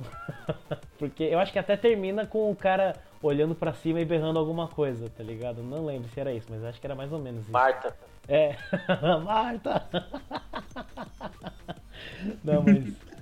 Mas é um puta cliffhanger. É, ah, é, o que eu ia falar aqui. Tem uma série de quadrinhos que a gente até falou uma vez que chama Penny Arcade. Lembra que eu falei desses aí? Aí tem um jogo. Verdade, verdade. É, então. Que era só uma brincadeirinha de internet. Daí tem um RPG que eu gosto muito, que chama On the Rain Slick Precipice of Darkness. que tem dois, episódio 1 e episódio 2, eles são bonitões 3D com gráfico meio estilizado em HQ. E daí tem episódio 3 e 4 que eles são meio dungeon crawler, tipo, sei lá, é diferente. Eu não sei por que essa mudança, mas é muito legal, é muito divertido, engraçado, é um RPG muito legal, cara, de jogar. Hora. É, a gente tava falando desses jogos aí. O... É interessante que, assim, é, até, até do Batman Arkham que você falou, é, acho que eles representam o novo. as evoluções mais recentes que tiveram nos games de super-heróis, né? Que foi o estilo da Telltale, ou de quadrinhos, né, melhor dizendo. Que foi o estilo da Telltale, que é uma gráfica nova interativa, aí, um, um adventure que eles chamam, mas é um, uma HQ interativa. E o estilo do Batman, do Arkham, que ele pegou ali influência um pouco do Superman, do Spider-Man 2 de 2002, que era inspirado é. no, no, filme, né, no Homem-Aranha 2, que era do PlayStation 2, que é muito legal esse jogo, muito maneiro. E até o, o jogo que tá para vir da Insomniac, né, do Homem-Aranha, que vai ser excluído do PlayStation 4, eles falaram que é pegar inspiração em jogos como esse, Homem-Aranha, e no próprio Batman. Então o Batman Arkham ele se inspirou nesse Homem-Aranha, um pouquinho no Assassin's Creed, para desenvolver um método de modo de combate ali, mas ele criou um modo de, combate tão original que inspirou outros jogos, inclusive o Assassin's Creed próximo.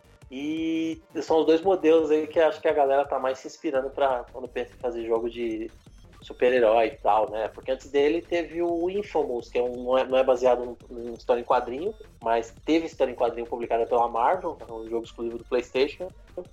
E é um jogo legal, um jogo bonito. Meu sobrinho tava jogando aqui no PlayStation 4. É um jogo de mundo aberto, é sandbox, só que assim, ele parece que é o jogo da side quest. Sabe? Toda quest que o cara faz tem cara de side quest, assim, uma quest meio genéricazinha e tal. E acho que o que deixou mais coeso a coisa mesmo foi o do Batman. Hum, legal, e o Infamous tem aquele. Como é que é o nome do outro? Que, que, que é bem parecido com o Infamous? É o. É o, é o que teve o quadrinho publicado pela DC, é o Prototype. É, isso, Prototype. Os dois têm uma pegada meio quadrinesca. Não sei se essa É, tem, existe, tem mesmo. É legal pra caramba. Nunca joguei, só, só ouvi o 99 Vidas falando e tal, e parece ser muito maneiro. Tinham até me falado, não sei se foi você que me falou, que era bem ah, uma pegada de quadrinhos, não, não lembro agora. É. O problema do prototype é que ele é muito foda-se, assim, sabe? É. Tipo, você mata civil, é, é, o nível de destruição dele é incrível. Sai correndo, subindo prédios, os caras, os monstros correndo atrás. É dos mesmos caras que fizeram aquele jogo do Hulk no PlayStation 2, que você ia dando morro no prédio até o, prédio desmoronar, tá ligado? Aquele jogo era muito maneiro, era o Hulk Primal Rage? Ultimate Destruction. Não. Hulk Primal Rage? não, não. Era o Hulk Ultimate Destruction, acho que era. Também era sandbox, era na cidade. E aí, é os mesmos caras que fizeram. Só que ele é assim, você mata civil não tem consequência. Cara, é, tem um aqui que eu acho que vocês vão, vão gostar. Uma boa adaptação. Scott Pilgrim versus o Mundo. Puta, legal. Esse é muito bom. Nossa, sou apaixonado por esse jogo. Pra Playstation 3 e, e Box. Eu joguei as duas versões, é a mesma coisa. É muito legal. e a história em quadrinhos. Beat'em é up também, né? Beat'em up. Porradinha. Porradinha. Porradinha, porradinha. É legal, eu tenho ele, acho que no, no, no, Xbox, e nunca joguei assim, tipo, sentei pra jogar legal, passei algumas fases. E é, é um jogo que merece, porque é bem engraçado, é difícil, né, mano? Eu joguei. Eu joguei o Scott Pilgrim com quatro players, consegui juntar as quatro pessoas pra jogar e a gente zerou. E é muito da hora.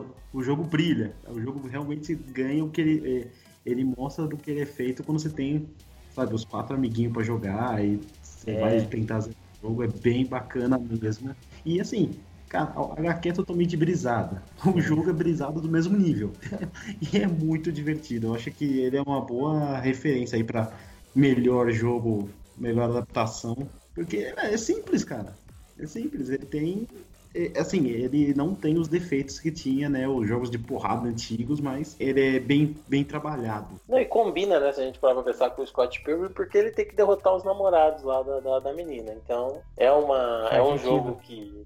É, o, o quadrinho, eu não me lembro se ele faz tanta referência a games quanto o filme, né? Mas porque esse jogo é inspirado bem no, bem no quadrinho, não é no filme, né?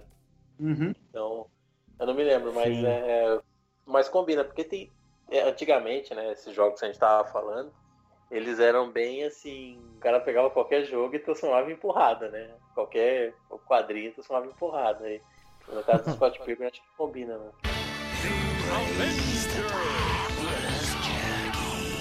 Cara, a gente tá falando muito de jogo da hora, muito jogo legal, mas vamos falar de jogo ruim, vai. Deixa eu falar um aqui, vai.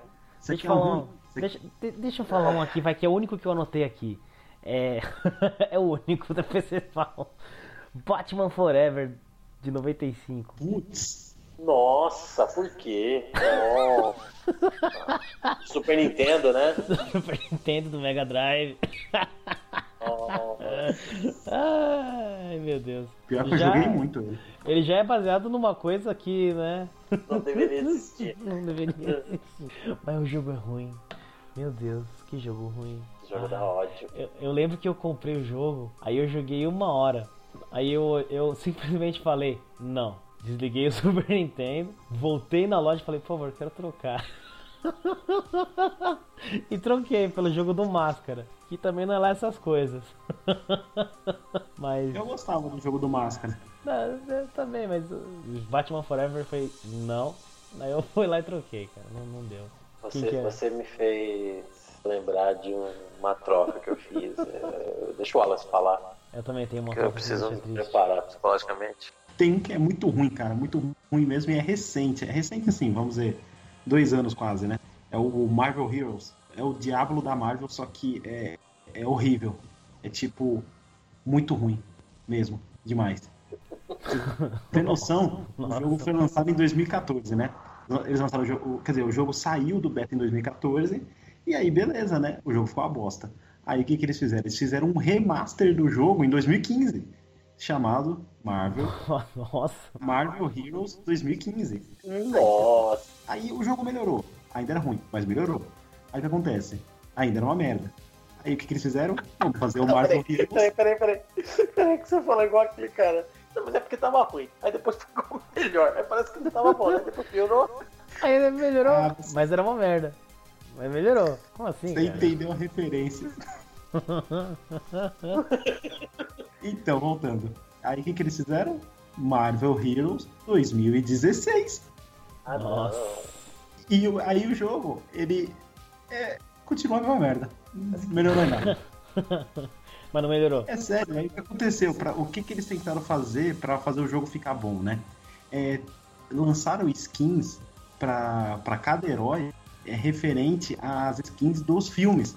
Então, saiu um filme, saía skin pro, pro personagem, né? No jogo. Porque antes você tinha a skin original, a roupa original do personagem. Aí começou a vir as skins dos heróis. Aí saiu as séries da Netflix. Saiu as skins do, pros personagens do jogo. Só que assim, o jogo ainda era uma merda, porque eles tentaram copiar o Diablo, o Diablo 3, só que num mundo aberto, onde todos os vilões estão ali na rua, então todo mundo pode se juntar para ir bater neles, e tem um monte de missão estranha, que não faz sentido nenhum, tentando misturar as missões que acontecem no filme, o que acontecia no filme, com acontecimentos da história do jogo, onde o cubo cósmico caiu na mão do. é, caiu na mão do, do Doutor Destino, e o Doutor Destino matou o Vigia, então por isso todos os vilões se soltaram pra cidade. E, e se alguém entendeu isso, ótima eu falei- lógica. E se alguém entendeu o que eu falei, é, parabéns, porque nem eu entendi o que eu falei. Porque eu joguei o jogo e tipo não faz sentido. Eu estou sem palavras. Ótima lógica, cara. E o jogo é uma merda, velho. É, pelo Nossa, menos é gratuito. sacanagem. Pelo menos é gratuito, pelo menos. Nem sei se existe mais. Eu tentei dar uma chance, eu tentei. É, eu tava até curioso. Falei, ah, vou tentar aí, quem, quem sabe pegar não. Foi bem na época do Diablo 3, né? Fazia um pouco tempo que você Diablo 3. Ah, é cópia descarada. Nossa, e, e Só boa, que a, né? diferença, a Boa. diferença é que. A diferença é que assim, você tem uma conta só e você troca de herói quando você quiser.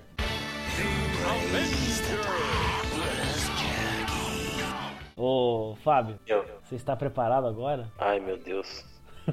Que medo. Eu tô com uma lista de bosta aqui, eu tô com uma pilha de bosta que vocês não fazem ideia do tamanho, tá até a cintura. Eu- na Eu minha acho que eu tô cabeça, preparado. na minha cabeça veio aquela cena do Full Metal Jacket. Meu Deus, eu nunca vi uma pilha de tão bosta tão grande. É mais ou menos isso. Então, antes do Fábio falar a lista dele de bosta, eu vou só falar uma palavra. Superman 64. Falou. Ah, Nó. cara, esse era, esse era o cocôzinho no topo da pilha, assim, sabe? Esse, Tem, tem o Aquaman também, hein?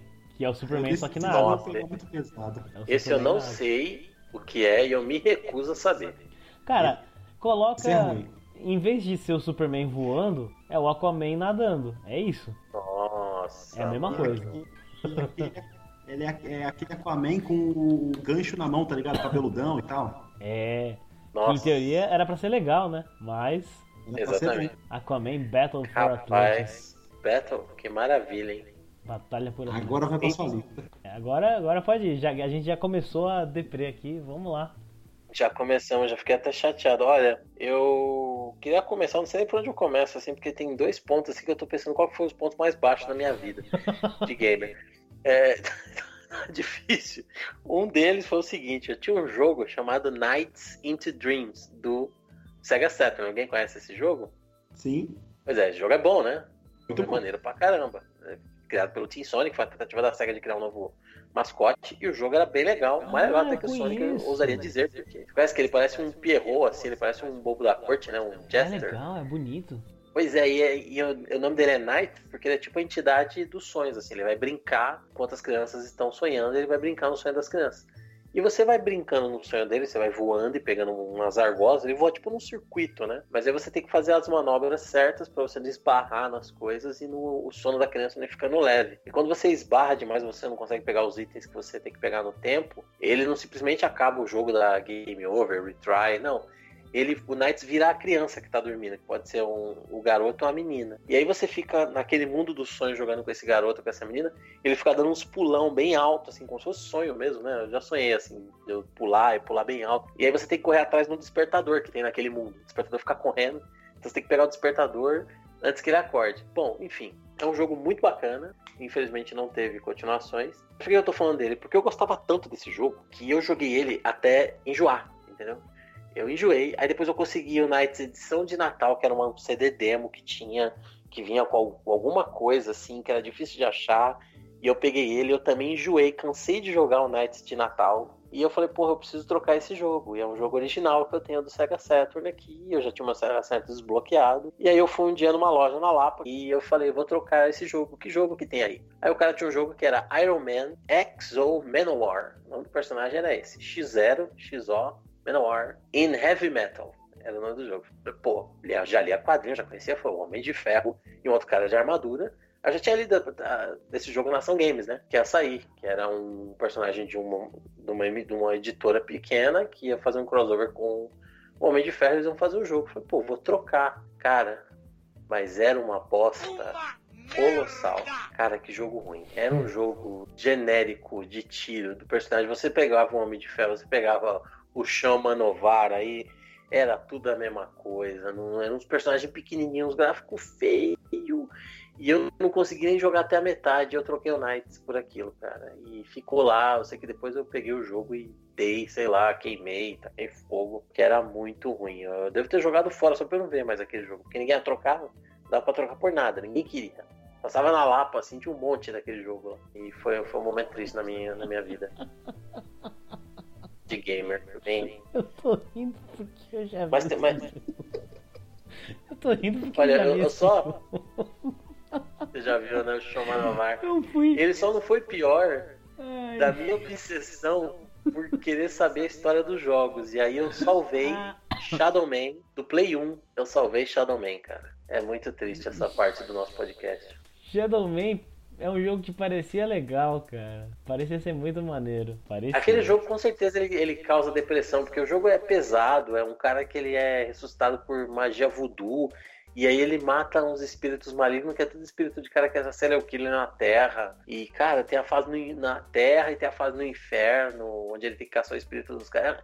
É um jogo pesado e aquelas texturas também escura do play, assim, contribuía, né, pro negócio virar, sabe aquelas coisas deep web, assim, é um jogo, com certeza ele tá lá na deep web hoje em dia. Você pode ir lá que o Shadow Man tá lá. Ele é um método de tortura, né? Usado. Eu acho que a Deep Web nasceu do Shadow Man. Escorreu a lágrima aqui.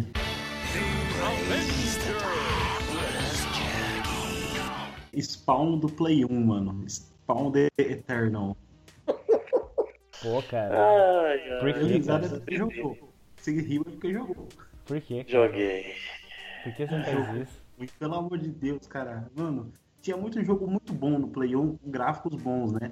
Ele veio na época que, que cara, dava pra você fazer um jogo com acabamento bom. Mas não.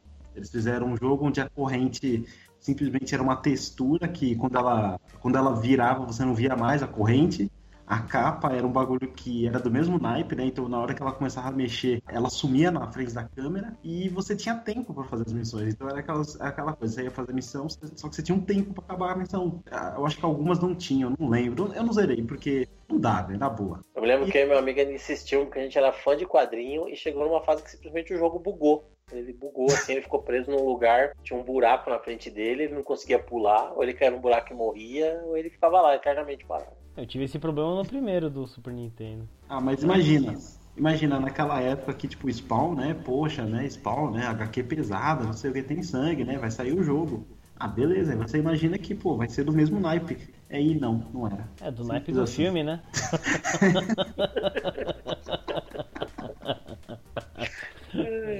Ah, vamos lá. É, Eu ia falar o Superman The New Adventures, que é o do Nintendo 64, mas o, o Wallace já falou. Cara, recentemente, o Angry Video Game Nerd, ele faz um. De vez em quando, o Mike Matei, que é o brother dele, que ajuda ele desde a da época do Video Game Nerd, ele faz umas lives sozinho, às vezes jogando, pegando um jogo e jogando até o fim. E ele decidiu pegar pra jogar o Superman até o fim. O Superman é um herói, né? E o jogo chegou numa hora que ele atravessou uma parede. Era, tinha um tempo pra terminar as fases, porque toda fase tem tempo pra terminar. E o Superman começou a girar a milhão e de repente sumiu. Ele girava a câmera e ele encontrava. E o nome do vídeo é Superman Has Left the Game. O, o, Super- o Superman abandonou o jogo, entendeu? Nem o Superman aguentou, cara. Esse é o Superman 64. É muito triste isso. Ai, caraca. Ai, caramba. Tem um aqui que eu, eu não sei se é ruim ou não, mas é o Tartarugas Ninja Turtles in Time Reshelled, que é aquele remake lá que fizeram. Ah, sei. Ah, é fraquinho. Não, não chega Aquele a ser 3D? ruim, não. Oi? Aquele que é 3D? É de 2009 pra 360, S3. Nossa, que é horrível. É, então. É, tá. Então tá. Vocês concordam, então beleza. é ruim.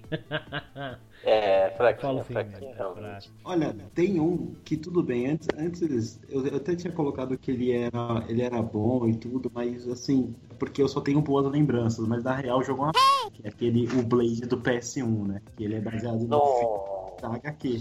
Nunca Assim- joguei, nunca vi, não sabia. Não sei se eu quero saber, mas eu vou procurar. Então, cara, começa que assim, é, o jogo não faz sentido. Você começa a andar por. Você simplesmente começa no mapa, tem os vampiros e você caminha pra frente. E tipo, o jogo é muito difícil. Você sai matando vampiro, vai matando vampiro, vai matando boss. Os boss te matam umas 30 mil vezes antes de você conseguir matar, antes de você conseguir vencer eles. E é, é isso. Você não tem muito objetivo, tem umas, umas falas antes, na hora que começa a fase, mas se você não ler aquilo, faz diferença. E, e, assim, eu tenho boas memórias porque foi o meu primeiro jogo de Play 1, que eu tive o jogo completo, não, não um demo, não um CD de demo. E eu joguei Jogaço, muito, então. É. Então na época foi legal, mas na real esse jogo é uma bosta. Ai, o Blade cara. era maromba nesse jogo, mano. Parecia o Jax do, do Mortal Kombat. É, e jogos recentes, assim, eu mesmo não joguei muitos, cara, baseados em quadrinhos. Os jogos que eu mais joguei mesmo foram os da década de 90 e 80, né? Você tem mais algum aí na sua lista, Fábio? Ai, cara, eu tenho. Eu Nossa. não queria ter, não. cara, tem um Hulk que eu lembrei. Ai, cara, eu lembrei de duas coisas. Eu lembrei de um jogo ruim do Hulk do Mega Drive e eu lembrei que eu joguei até salvar esse jogo. Por que que eu fiz isso? Cara, era um jogo muito ruim do Mega, é do Hulk. Acho que era só Incredible Hulk, ele, ele tinha pro também. E o que que acontece? Ele era um jogo que você. Eu não lembro se você começava jogando com o Bruce Banner ou se você começava com o Hulk. Mas você tinha um lance de se transformar, você tinha umas pílulas verdes que você pegava na tela e aí você se transformava. Só que assim, o Hulk dava uns golpes e ninguém conseguia dar aqueles golpes do Hulk, cara. De vez em quando você saía, o Hulk dava uma ombrada assim, destruía uma parede do cenário, você. Nossa, como é que eu fiz isso? Como é que eu fiz isso? E não, não saía, não saía nenhum golpe. Aí você agarrava os inimigos assim, você apertava pulo e apertava soco, o Hulk pulava com o inimigo e soltava o inimigo. Nossa, era horrível. Era horrível. E aí você tinha que ir acumulando as pílulas verdes pro Hulk aumentar a força. Só que se você tomava um tiro, você tomava um dano, o, o Hulk é, diminuía, né? Então era muito difícil você acumular e esses golpes eles só saíam quando ele estava num certo nível de força. Então, ou seja, quase nunca você conseguia ver um golpe do Hulk porque você não sabia como é que dava. Era muito difícil chegar no nível para você dar e só tinha a mesma música. Eu me lembro disso também. Eu lembro que era assim, você tava trocando tiro, você tava no meio do esgoto, você tava correndo na rua e era só uma música que não tinha nada a ver com nada, aquelas músicas do Mega assim de, nossa, cara.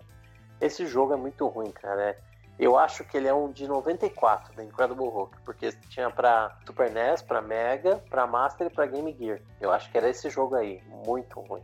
Se eu não me engano, esse jogo era da. Os gráficos eram até legalzinho, o Hulk e tal, é. Era até bem feitinho. Mas se eu não me engano, esse jogo era da Eidos. Não, da US Gold. Era da US Gold, cara. Era, essa US Gold era uma empresa assim que ela fazia muita, muito porte, né? Prince of Persia no Mega era deles e tal. Aí o Hulk ele tinha o tapão, né? Ele dava aquele tapão, pá! Mas, meu, ninguém sabia como. Era quando o Hulk queria. Ele tava de bom humor, ele falava, deixa eu dar um golpe aí pra esse garoto. Vai lá, garoto, vai lá. Aí você, uau, nossa, o Hulk deu um golpe. Nossa, era, era muito ruim.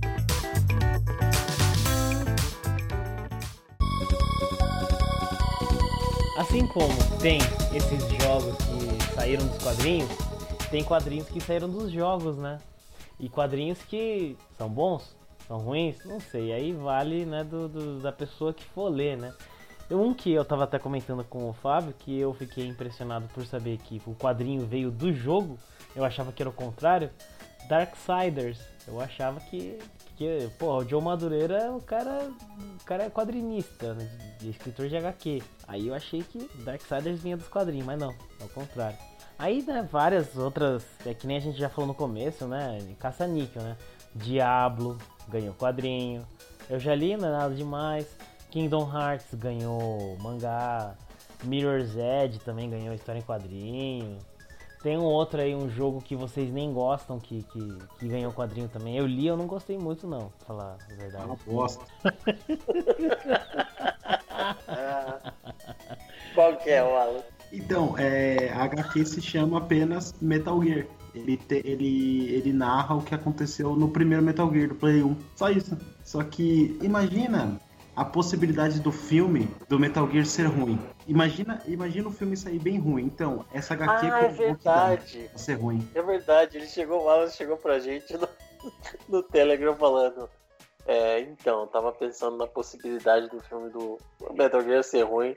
Acabei de ler um, um HQ aqui do Metal Gear que dá pro filme ser ruim sim.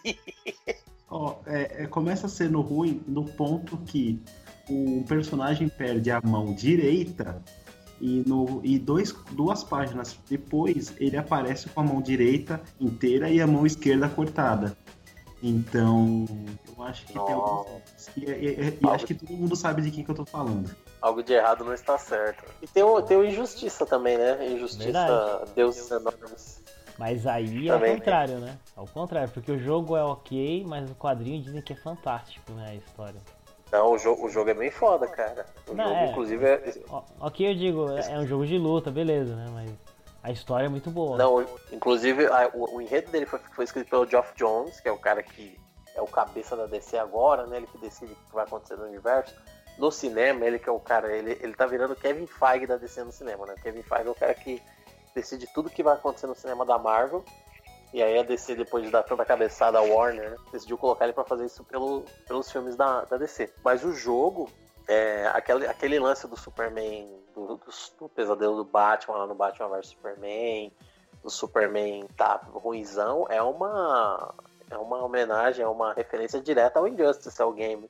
É, o próprio Zack Snyder já confirmou que o, que o jogo, o lance do jogo é esse, né? O Superman fica loucão e começa a criar uma ditadura lá junto com o resto dos heróis, só um que fica contra, claro, né? Como sempre é o Batman. Então é bem legal a história do jogo. Acho que na HQ eles, é, eles exploraram mais, né, esse, esse conceito do jogo. Foi por isso que, tipo, falam que a HQ tem, um, tem a história mais, aprofund, mais aprofundada, né? Ah, pode ser, é porque o jogo ele tem um modo história e no modo história você joga com todos os personagens, né? Então você tá jogando quase um Batman. Aí você enfrenta uns dois personagens lá, e daqui a pouco vem o Shazam aparece lá é, pro Batman, o Capitão Marvel. Aí, capítulo 2, Capitão Marvel. Aí você enfrenta o Batman, o Capitão Marvel, enfrenta outro personagem assim, ele vai passando, você vai enfrentando daqui a pouco Mulher Gato. Você joga com todos os personagens, você vê o ponto de vista de todo mundo. Mas é bem interessante a história, e ainda mais a versão que saiu aqui da a, Warner dublou tudo em português com o elenco do desenho do, da Liga, né? Tirando o Batman que ficou louco, e vocês sabem de quem a gente tá falando. Eles usaram o cara que dubla o Christian Bale porque o Batman da Liga, né? Ficou louco. Então. Não? Vocês não entenderam? Entendi, entendi. Não. o Márcio Seixas, né? Ah, tá. Pra quem tá perdido, procura aí no YouTube, dossiê Márcio Seixas. Só não, não procura não, velho. Precisa procurar não. Procura não, velho, porque é, é uma novela fez... legal, é uma novela interessante. Quem curte aquelas novelas de rádio vai curtir. Não, velho, quem, quem assistir tudo aquilo morre por dentro. O cara fez 57 vídeos de 15 minutos. Puta que pariu, mano. Era melhor ele ter feito um vídeo de 5 xingando o cara, era mais. Nossa, cara. É, teve aquela vez que eu que eu chamei ele para tomar cerveja ele não veio comigo também. O cara botou tudo na conta do cara também, botou tudo. Eu... E agora Teve aquela ter... vez que veio o pessoal pedindo dinheiro na casa dele e ele mandou falar que não tava. Em vez de assistir o dossiê do Márcio Seixas, vai no Torre Pop e assiste uns gameplay que eu garanto que é muito mais legal, é muito melhor. Ó, oh, assiste o Metal Gear dossiê. Isso, dossiê Metal Gear. Isso, é o dossiê Márcio Seixas. Esquece, tem o dossiê do Metal Gear lá. Isso, tá ótimo. boa, boa. Era essa a intenção do Wallace, eu sei. Obrigado, Wallace. Era essa a intenção. Era nada.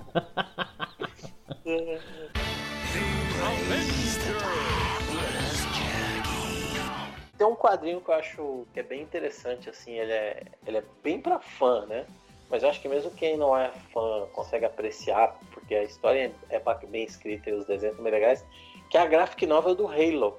É, o nome acho que é só Halo, a graphic novel. E ele conta algumas histórias ali fechadas que, por exemplo, se passam antes do Halo 1, se passam ó, em algumas coisas assim, são, são situadas em momentos do lore do Halo, quem conhece o lore manja. Mas, por exemplo, tem um conto que é do, do sargento que tem no primeiro jogo lá, que é uma figura bem icônica na, nos três primeiros jogos. E tem o, o a história dele porque tem um livro, né, do lore do, do Halo que chama First Encounter, que é o, a história do, do primeiro encontro com os Covenants, essa raça alienígena. E um dos caras que teve presente, assim, que foi um dos primeiros a ter contato, foi esse, esse cara, esse sargento aí. Então é, é bem legal, tem, tem a história dele de como ele sobreviveu ao ataque e tal, e é muito bem desenhado. Tá?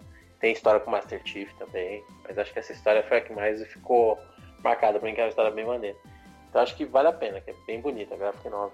Tem uma que eu lembrei agora, cara, que eu li lá no começo quando saiu, que era a HQ da. Eu vou falar do jeito certo, do jeito que tem que falar, que é da Top Rider.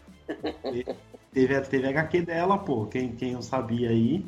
E é, ela, é serviu, ela serviu muito bem para alimentar a imaginação da criançada, né? Porque naquela época a Lara Croft era toda tridimensional, né? Era, tinha os peitos de, de triângulo. Aí lá na HQ tinha tudo desenhado bonitinho, então aí servia para alimentar aquela, aquela, aquela, imaginação do pessoal, da criançada aqueles, or, aqueles hormônios em ebulição, né? Mas é tem, tem que ter acesso aos vídeos.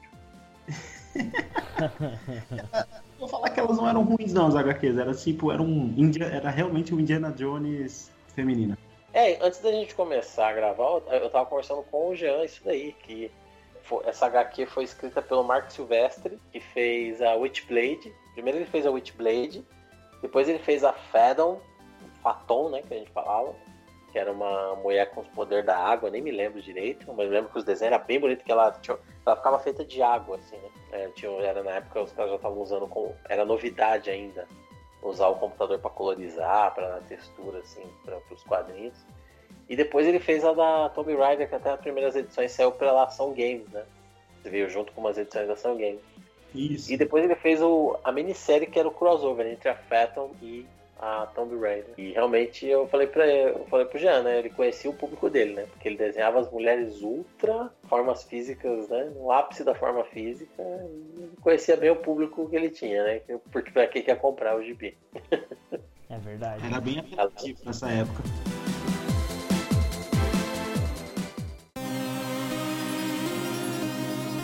Vamos então dar um encerramento para esse nosso episódio, né? Porque já tá tarde da noite, a gente precisa dormir, né? Pra, o sono dos justos. Morfeu está Sim. vindo aqui na janela, já batendo na janela, mostrando a areia. Sono é... do Roberto, né? O quê? Do Roberto Justus, né?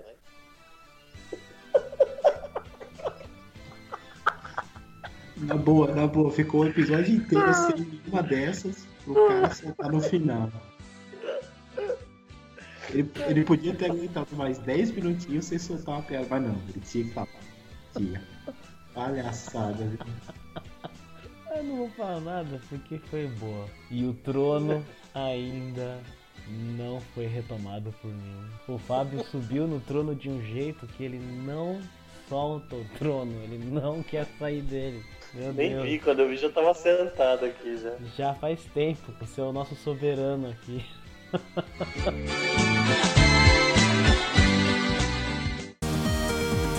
Bom, então a gente vai encerrar aqui o nosso papo. Vamos encerrar fazendo aquilo que a gente já faz, né? A nossa tradição do One Up. Sempre tem essa última parte no bloco. As escolhas. Uh, dessa vez a gente vai escolher dois jogos e uma HQ, uma história em quadrinhos. Então, Wallace, por favor, comece. Comece. Bom, vamos lá. O primeiro jogo, a gente já citou aqui, que eu vou recomendar, que eu escolhi, que é o The Wolf Among Us, que eu tô curtindo demais e é baseado em fábulas, né? HQ Fábulas da Vertigo. Quem, quem não conhece vai lá ler, é muito bom. E o jogo é muito bom, joga também. E o segundo jogo é o, a gente também já citou, que é o Scott Pilgrim, porque eu tive tipo, a experiência, vamos dizer assim, completa do jogo, ter jogado com multiplayer, zerado o jogo multiplayer e foi muito divertido, muito bacana, muito bom mesmo o jogo. E a minha HQ, eu foi difícil pra caramba de escolher HQ. Não foi fácil, eu pensei em várias, em várias, tipo, de todas as que eu gosto, mas eu vou recomendar uma que eu li recentemente, que eu enrolei para ler, que é a Turma da Mata, do selo MSP Graphics, do, do Maurício de Souza.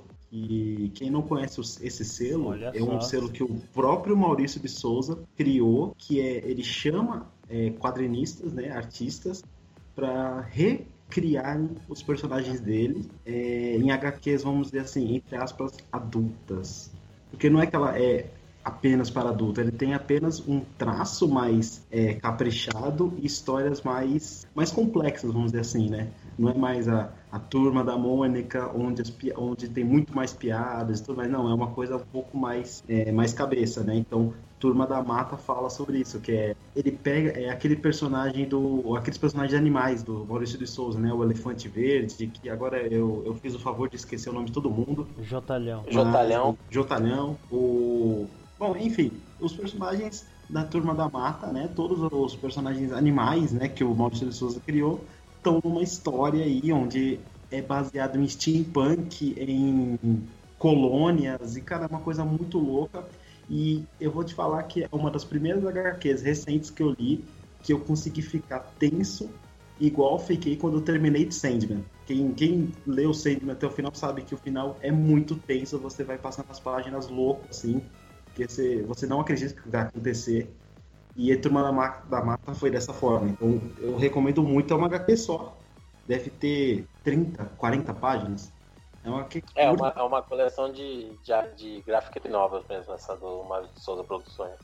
Sim, e, e assim, eu recomendo na verdade todos do selo MSP, mas a Turma da Mata foi a que eu mais, é, a que eu mais curti. Então é essa que eu recomendo, eu acho que todo mundo tem que ler, quem curte HQ, principalmente se a pessoa é fã de HQ nacional. Maneiríssimo. E acabou de sair uma do Capitão Feio, né? Nas bancas. Eu ainda não. Queria ler porque parece bem interessante. Bom, legais as suas escolhas, interessantes. Até fez eu mudar a minha lista aqui. é... Bom, primeiramente eu queria mandar o Wallace pro inferno, que eu escolhi o outro Us, tá, Wallace? Pra começar assim. Né? Essa era a minha escolha. Maldito. E então, já que eu não posso recomendar um Wolf Among Us, eu vou recomendar apenas para o Jean Jean. Deixe esse preconceito de lado e jogue The Walking Dead da Telltale, que eu sei que você tem na sua biblioteca vasta da Steam. Que preconceito, cara. Eu joguei. Você jogou The Walking Dead? Eu só não zerei, mas eu joguei. Eu não, não zerei não, porque. Eu não... Mas eu não tenho, aí Nossa. que tá. Então eu vou te emprestar. Vou, vou, vou, adicionar você na minha biblioteca do Steam. Jogue, porque eu acho que é, é que nem eu falei. É, analisando tecnicamente esses jogos aí da Telltale, sim, falta um, uma interação maior, uma mecânica tenho. de jogo maior. Acabei de ver aqui, eu comprei recentemente, olha só. Olha lá, olha lá, tá vendo? Não zerou, então se tem não zerou, eu... deixa esse preconceito de lado. Eu joguei... Não é preconceito, cacete. Eu não tinha. Eu joguei até o capítulo 3 do, do, do jogo, da primeira temporada. Então, eu, eu iria recomendar o Wolf Among Us porque eu, eu acho que o, do, o The Walking Dead todo mundo conhece. Mas o The Wolf Among Us ele é, ele é mais é, obscuro, assim, ele é bem interessante, esse mundo do Fábulas, né? Ele consegue trazer muito bem. Mas o The Walking Dead, principalmente a primeira temporada, ela é muito. É um soco no estômago já. As decisões que você toma é um jogo muito tenso. Teve vezes que eu parei assim um capítulo de estar tá com a temporada completa e parei um capítulo falei, não, chega, chega, amanhã eu jogo mais, que essa foi foda. De parar e pensar assim. Então, é, e eu acho que ele representa aí atualmente uma nova. Ainda que já esteja começando a desgastar a fórmula, né? Eu acho que vale a pena conhecer a fórmula porque ela representa aí uma evolução recente no lidar aí, no, na adaptação, né? De histórias em quadrinhos. A gente teve, teve o Batman recentemente, teve o Wolf Among Us, teve o The Walking Dead e teve Guardiões da Galáxia, que foi bem inspirado no filme, mas é, ainda assim baseado numa história em quadrinhos. Parece que não é tão maneira, né? Essa do, do não é nenhum bom exemplo do, mas enfim, tá, eles estão pegando bastante. Fora histórias em quadrinhos, teve pouca coisa. Teve o Borderlands, Minecraft e Game of Thrones. Mas é uma fórmula que funciona até para esses outros exemplos aí do Game of Thrones também é bem intenso, mal gente pra caramba. Então fica aí o da Telltale também. Outro que eu vou indicar, eu até pensei em colocar o Injustice, né? O Injustice, mas o Injustice é. Eu acho que é um jogo que o 2 tá aí, então ninguém vai jogar o 1 um lá pela trama, né? Um jogo de porrada. Apesar de ser um jogo bem legal que tem muito conteúdo extra. Então fica o, o, o Arkham Asylum mesmo, que é o começo da franquia. É um jogo, uma trilogia que eu acho sensacional. Só o Arkham Origins que eu não, não salvei. Mas os três jogos, o Arkham Asylum, City e o Arkham Knight. O Arkham Knight ele fecha tudo com chave de ouro. O jogo é demais, ainda que tenha sido bem bugado pro, PC, né? Mas é um jogo que ele é um marco aí recente na história dos games, porque ele reuniu o roteiro do Paul Dini, reuniu o elenco de dublagem do desenho do Batman Animated Series original. É, os caras inventaram uma mecânica de, de luta que influenciou muita outra coisa depois que tentou fazer e é, muitos não conseguiram adaptar tão bem. Mas é, acho que é um exemplo de sucesso é quando você vê vários outros tentando imitar. E tem uma trama muito bem, bem feita, gráficos muito legais, são muito bonitos, mesmo no Arkham Asylum. Se você pegar um antigo sem ser um remaster, remaster ficou meio estranho a cara do Batman, tem umas coisas que não muito legal. Eu acho que é, vale mais a pena você, principalmente para quem tem PC, rodar o antigo com aumentando ali as configurações do que comprar uma versão remaster, para quem puder, né? E o Arkham Knight, que é o final da trama, ele fecha, puta, forma incrível, assim, incrível mesmo. A história é muito, muito boa mesmo. Então acho que essas minhas duas recomendações de jogo. E de quadrinho, eu tinha que pegar um quadrinho baseado no jogo, né? Que tivesse alguma coisa a ver com o jogo, uma coisa assim. Então eu decidi pegar o, a graphic nova do Halo mesmo, porque eu já li um, os outros quadrinhos do Halo, li do Gears of War, mas acho que não foram tão memoráveis quanto essa graphic novel aí. É bem interessante mesmo, mesmo para quem não conheça. Então, Halo Graphic Novel é a minha outra indicação aí. Certo? Aí, maneiríssimo. O Fábio também fez eu mudar a minha lista. então a minha lista é. Eu sou, o rosto se fode, né? É isso aí. Então tá. O primeiro jogo que eu vou. O primeiro na verdade é um combo, né? The Darkness 1 e 2. Recomendo. São ótimas adaptações o, o 1 é muito legal, divertido e bem fiel aos quadrinhos. E o 2 é uma continuação, né? Direta e é muito mais divertido. Só o final que você vai ficar com gosto de quero mais. Mas isso não vai tirar o mérito do jogo, que ele é muito louco. O segundo jogo, ele não é necessariamente um jogo de quadrinho, mas ele é uma homenagem aos quadrinhos. Comics Zone. Maneiro esse jogo. É, ele é de 95, né, originalmente. E daí você. O personagem ele é um artista. De, um desenhista né, de quadrinhos. E você controla ele. Aí o jogo é legal porque você tá praticamente numa história em quadrinhos, né? E é um beat'em up e tal. Beat'em up. Enfim, é bem legal, é bem maneiro. É uma homenagem aos quadrinhos. E tá naquele, naquele lance lá da Sega Forever, né? Na, na Android e iOS que você pode pegar e jogar de graça. Tá aí, ó. Ótima recomendação para você jogar de graça aí. E a história em quadrinhos que eu vou recomendar, ela tem a ver com o jogo, sim. É a minha história em quadrinhos favorita, sem balas. Eu amo essa história em quadrinhos, eu acho ela fantástica, é a coisa mais foda que eu li em quadrinhos até hoje, uma das, né? Isso que eu já li bastante coisa foda. E o que, que ela tem a ver? o jogo que estavam fazendo foi cancelado dessa história em quadrinhos. Em 2004 eles estavam tentando fazer cancelou o jogo. Não deu certo. É que também, eu não sei por que, que não deu certo, né? Mas é. Se for ver pela história, só a história já ia dar um treco meio louco aí, não ia conseguir. é verdade, mais, é verdade. Mas, enfim, tá aí sem balas é a minha sugestão. É adulto, então assim, não é qualquer um que vai poder ler e, e é complicado. Uma coisa que eu lembro até agora de um dos editores que ele colocou assim no quadrinho. Se você leu essa história do, do, do Sem Balas e não entendeu, calma. É isso mesmo. Você vai ler a próxima, você não vai entender, aí na outra talvez você entenda. Então é bem assim, uma coisa vai amarrando, vai sendo amarrada com a outra. Mas tá aí, essas são as minhas escolhas. Bom, beleza, essas foram as nossas escolhas. E agora a gente tem um comunicado muito importante e especial para dar e eu quero que o Fábio, que foi o que fez a minha alegria com a notícia, ah. por favor, Fábio, tenha as honras de fazer o anúncio oficial. Ah, poxa, que honra, gente. Para, vai. é o seguinte, galera. Nós da do One Up estaremos na Brasil Game Show. Todos os dias Aê! lá no Brasil Game Show. Aê! Lá. É!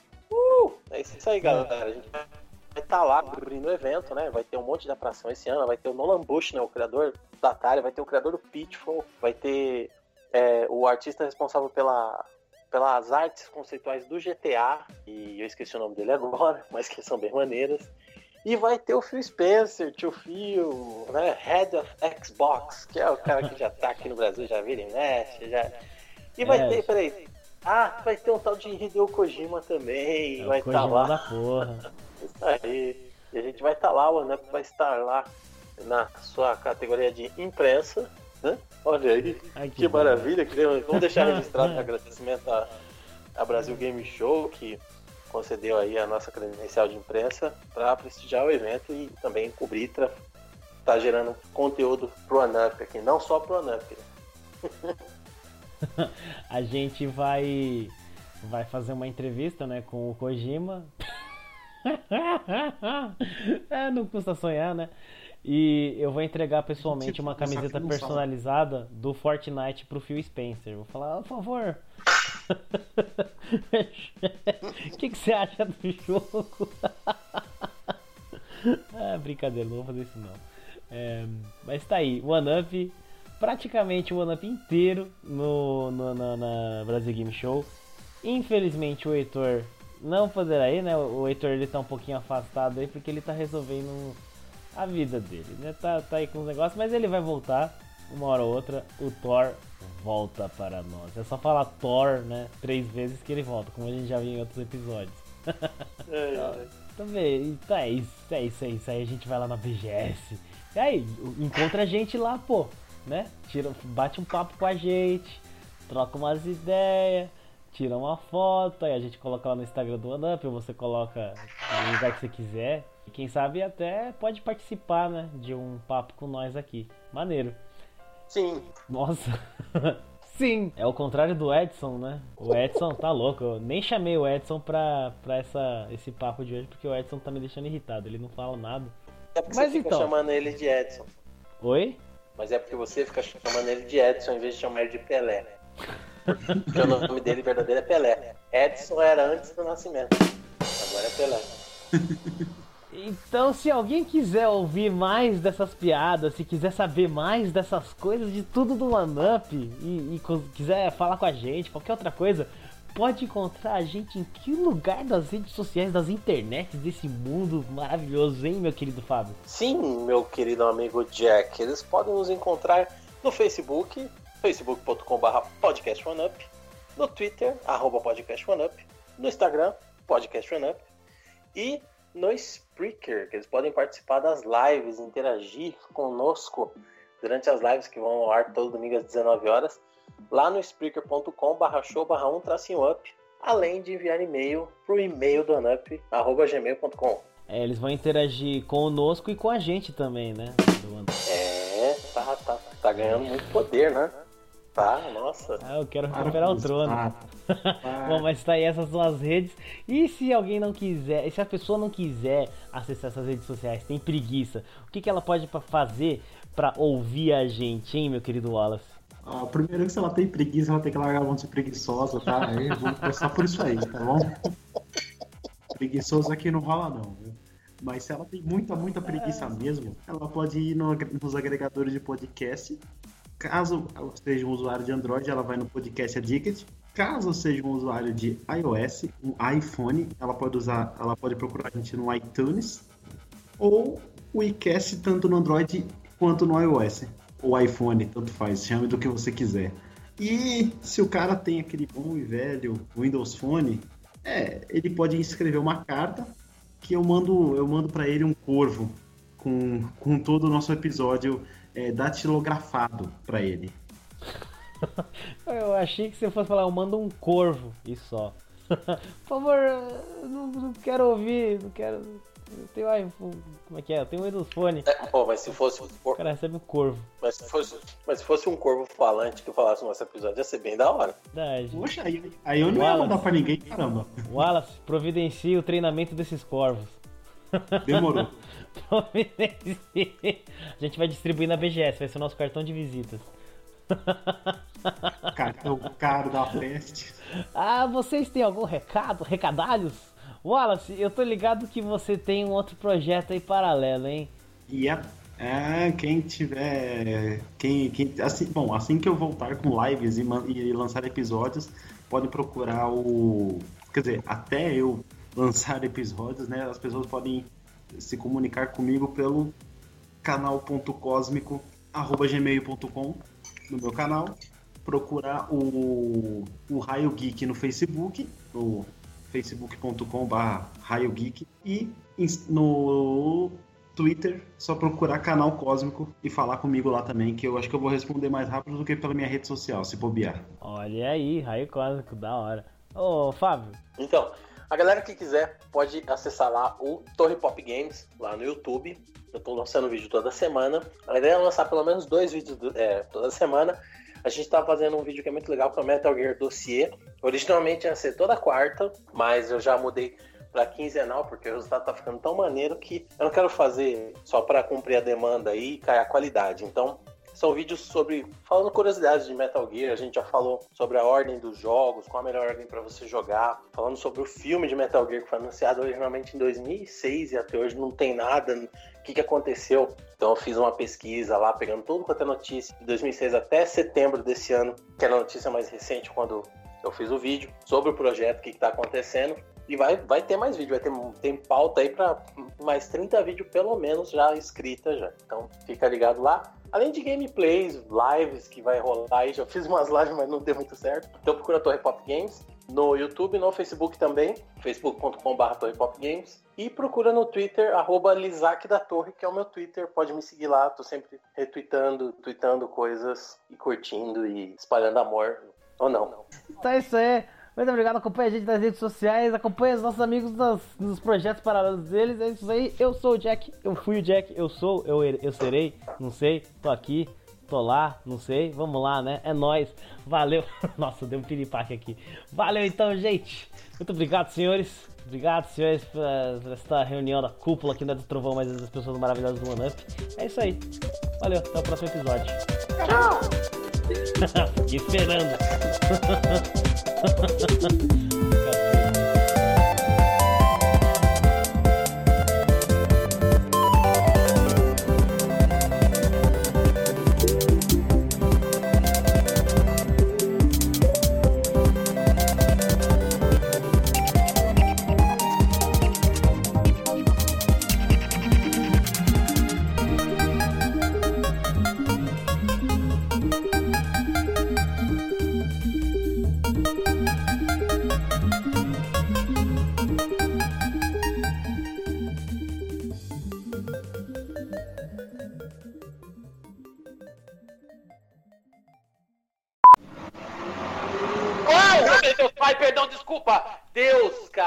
Vai, inferno, diabo.